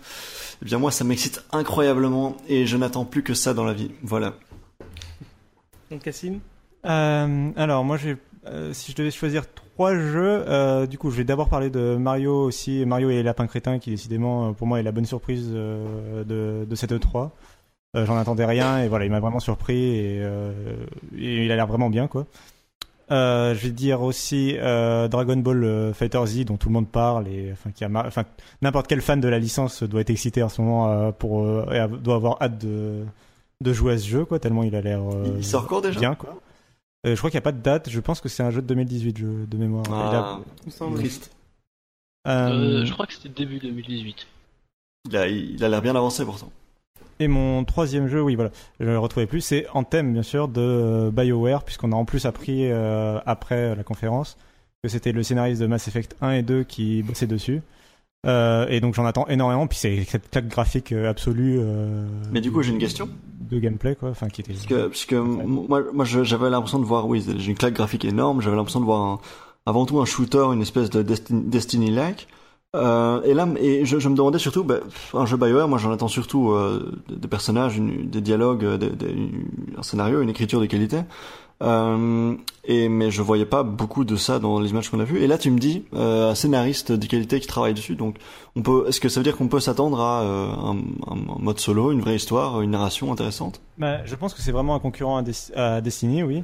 Et, et du coup, Destiny, le, ce qui était justement reproché au jeu, un des gros trucs qui était reproché au jeu, c'était quand même son manque de, de narration. Enfin, le Mhm. côté, bah, il n'y avait pas de solo, par exemple. Enfin, du coup, c'était un jeu que multi, certes, mais du coup, il y avait- manquait un peu une sorte de partie solo, narration, scénario. En fait, il y avait déjà, il y avait déjà une partie solo, enfin que tu pouvais jouer en solo euh, Oui, avec mais- la narration, mais c'était vraiment surtout le vrai problème, c'est que c'était complètement raté. Oui, voilà, c'est ça. Euh, non, mais c'est ça. Euh, oui, c'est ce que je voulais dire en fait. désolé. Effectivement, euh, mais c'était raté, quoi, en gros, la partie solo. Et donc là, il y avait peut-être ils ont ils se sont dit, Eh, on va essayer de pas faire la même erreur, on va faire quelque chose de bien. Euh, et donc je pense que, enfin, j'ai confiance en tout cas pour qu'il écrive quelque chose de bien, et puis pour qu'il y ait une place assez importante à la narration dans le jeu. C'est vrai qu'on pour l'instant, le jeu, on n'en sait pas grand-chose, donc on verra euh, à l'avenir. C'est clairement pas un jeu. euh, Ils ont annoncé ça pour fin 2018. Euh, bon, ça veut dire qu'il sera repoussé à mars 2019 pour qu'il sorte dans l'année fiscale et que en ayant le moins de bugs possible, tout en ayant. En en ayant. Mais non, mais par contre, voilà. Derrière, derrière, c'est l'équipe principale de Mass Effect, contrairement à Andromeda. C'est l'équipe, je me rappelle, c'est Montréal ou je sais plus. Donc c'est l'équipe principale de Bi- BioWare, donc ça a l'air vraiment bien, quoi. Et donc, donc j'ai hâte d'en savoir plus. Cool. Et moi, du coup, pour mes pour mes trois jeux, alors vu que je passe en dernier, vous les avez presque tous mentionnés, donc c'est pratique. Euh, donc si je veux, je vais essayer de pas trop faire doublon, évidemment. Euh, fout, hein. ça, ça, justement, ça permet de mettre en lumière les jeux qui ont retenu, que tout le monde a retenu. Ouais, ouais, mais du coup, je vais, je, je vais en, en, en mentionner un euh, de plus. Ça va être bah, Battlefront 2, euh, qui, comme je disais au tout début, je m'attendais pas à une telle euh, illumination de Electronic Arts, qui comprennent que euh, l'arnaque c'est pas bien et que les joueurs ils aiment pas et que bah à un moment ça, ça leur retombera dessus. Donc qu'ils soient aussi honnêtes du d'un coup comme ça ça m'a étonné. Donc Battlefront 2 je suis très chauffé par ce jeu. Évidemment euh, comment il s'appelle Mario euh, du coup j'ai pas le nom non plus Odyssey. euh, Mario Cross, euh, Cross Ah, euh. Lapin Ah, Crétin non, Ouais, ouais, non, mais Odyssey aussi en fait, mais ça, ça ferait deux de Nintendo. Mais euh, du coup, euh, Mario Lapin Crétin, parce que pour l'instant c'est celui qui a l'air euh, le, le plus joli sur Switch avec une bonne DA. On, on avait eu plein de gameplay. Enfin, c'est voilà, c'est la surprise et parce que ça vient d'Ubisoft surtout. euh, que Nintendo savent faire des bons jeux, on le sait déjà. Euh, que Ubisoft ne... non mais non mais c'est à on- dire. Ouais. Non mais ils il se plantent assez. Enfin, ça arrive qu'ils se plantent quoi. Donc c'est pas. ça arrive, oui. Donc euh, là, ils arrivent avec Nintendo, ils ont pas trop le droit à l'erreur. On connaît la sévérité de Nintendo là-dessus. Mhm. Euh, voilà, euh, qui il a l'air très bien, donc euh, ça m'étonne. Enfin, ça non, pardon, ça, ça m'impressionne. Je suis, je suis, je suis très. Ah, c'est un lapsus euh, mauvais. Lapsus révé- révélateur, ouais. C'est ça, voilà. Et, et pour finir euh, aussi euh, Dragon Ball, parce que pff, voilà, c'est c'est un. Il faut être fan. Si on n'aime pas Dragon Ball, il y a aucune euh, aucune raison que Yes. que, que ça nous parle, mais si on aime, je crois qu'il n'y a aucune raison que ça nous parle pas. Voilà. Très bien. Surtout après les années de Dragon Ball qu'on a eu récemment. Oui. N'en parlons pas, n'en parlons pas. Euh, vous avez quelque chose à ajouter sur le, sur le, sur le 3 avant qu'on qu'on glisse tout doucement Oui. vers, vers la fin Oui. Oui, je veux dire un truc, un seul mot sur le la conf PC dont on n'a pas parlé. Juste pour dire que moi, non mais moi je veux la défendre cette conf parce que tout le monde a été déçu. Euh, je te soutiens. Non, je, je la trouve bien aussi. Alors, pour dire qu'il y a une énorme amélioration par rapport aux éditions précédentes qui étaient catastrophiques globalement. Euh, là, cette année, ça se tenait vachement plus. C'était assez, c'était plus compact. Euh, Il y avait plus le côté canapé un peu bizarre euh, des, années précédentes. C'était vachement plus mis en scène. Il y a toujours ce côté, on laisse parler les développeurs, on, leur, on montre leur jeu, on les laisse parler. Qui moi, je pense, est un petit peu trop long dans la partie interview. Il faudrait que les développeurs aillent plutôt vers le pitch et vers vraiment juste essayer de, en trois secondes de de, de parler de leur jeu. Euh, là, c'était un peu long à chaque fois les interviews. Il y a une séquence ignoble avec Intel, mais parce que c'est Intel qui sponsorise les événements cette année, parce que AMD doit Ouais, plus avoir les moyens. C'était beaucoup trop long, ça. Euh, Intel c'était beaucoup trop long, voilà, euh, et puis c'était beaucoup trop euh, avec la, des publicités pour avec carrément le lancement d'un concours follow plus RT et tout dans le dans la dans le truc, quoi. Enfin, c'était pathétique, quoi. Euh, voilà, et puis une mention spéciale à Microsoft qui je trouve a joué le jeu, même si euh, le jeu est pas forcément super impressionnant. Ils ont annoncé euh, le- un remake de Age of Empire. Ils ont quand même joué le jeu de pas y en parler avant, de pas en parler à leur conférence. euh, et de vraiment le laisser pour le PC Gaming Show et d'avoir une et du coup d'avoir une nouvelle annonce pour ce cette pour ce salon pour cette conférence là euh, je trouvais ça sympa euh, voilà Non, mais je suis, je suis, je suis d'accord avec toi. Il y a un vrai axe d'amélioration. Après, moi, je, le- je la compare plus à- aux différents shows qui se font en live euh, tout le long de l'E3. euh, Mhm. enfin, voilà, c'est sympa. C'est plus sympa à regarder que les fois d'avant, mais si tu t'attends à voir une conf comme celle des autres, c'est forcément une déception. Donc très bien. Donc, euh, moi, j'ai un mot à rajouter. c'est que je conseille à tous les amateurs de comédie de regarder la, Ah, on en la conf de Devolver. C'est une, bonne recommandation. très, très très drôle. En tout cas, merci d'avoir écouté jusqu'au bout. Merci à Patrick euh, pour héberger euh, notre émission. Euh, vous pourrez nous retrouver euh, tous, euh, tous les quatre, euh, sur le Slack du Rendez-vous Tech. Donc, pour aller sur le Slack du Rendez-vous Tech, il faut être euh, donateur sur Patreon, euh, sur le Patreon du Rendez-vous Tech, euh, Ou du Phileas Club, Ou pour du certains. Ou du Phileas Club, autant pour moi. Donc, Voilà, si vous 50% aimez, euh, ce soir. Si vous Ouais. aimez ce que fait euh, Patrick en termes d'émission et que vous voulez donner quelque chose pour, pour l'encourager à continuer, ne, ne vous retenez pas. Puis si vous voulez pas, c'est pas grave non plus. Euh, vous pouvez de toute façon euh, venir nous interagir avec nous dans les commentaires de l'émission ou sur Twitter. Donc moi c'est euh, @y-apathy. On mettra tous les, tous les, toutes les choses dans les notes de l'émission. Euh, Toto, toi, on te retrouve où? Alors euh, sur Twitter aussi, at tuto, T-O-O-T-O-W. Ne me demandez pas euh, d'où ça vient, c'est une sombre histoire. Cassim Euh, moi, on peut me retrouver sur Twitter, at notcassim, N-O-T-C-A-2-S-I-M.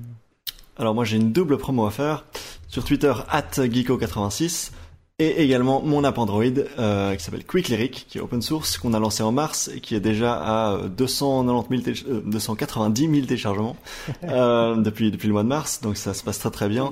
Donc c'est euh, le pitch en deux mots. Vous écoutez votre musique sur euh, tout ce que vous voulez, Spotify, Apple Music, Google Music, sur vos, vos fichiers MP3 piratés, etc. Peu importe. Euh, vous, vous, vous écoutez votre musique, vous lancez l'app et vous avez instantanément les paroles, si possible synchronisées. Bientôt on fera les traductions, bientôt on fera euh, la, reconnaissance depuis euh, le, le- le son directement. Euh, mais donc tout ça, tout ça fonctionne très très bien et on a, on compte parmi nos, nos utilisateurs plusieurs membres de la communauté French Spin qui ont découvert l'application il y a quelques mois dans mon passage dans, dans, dans Positron et ils sont charmants. Donc rejoignez-les et laissez 5 étoiles. Cette auto-promo de, de l'enfer. Ben, c'est la séquence pour, hein. Eh oui, t'as bien fait. En tout cas, euh, bah, merci à tout le monde et euh, de nous avoir écouté jusqu'au bout. Si vous êtes, si vous êtes là de l'épisode, c'est que vous, a priori vous nous avez écouté jusqu'au bout Voilà. et vous êtes courageux. Félicitations. oui, c'est ça. Achievement unlocked. Bien joué.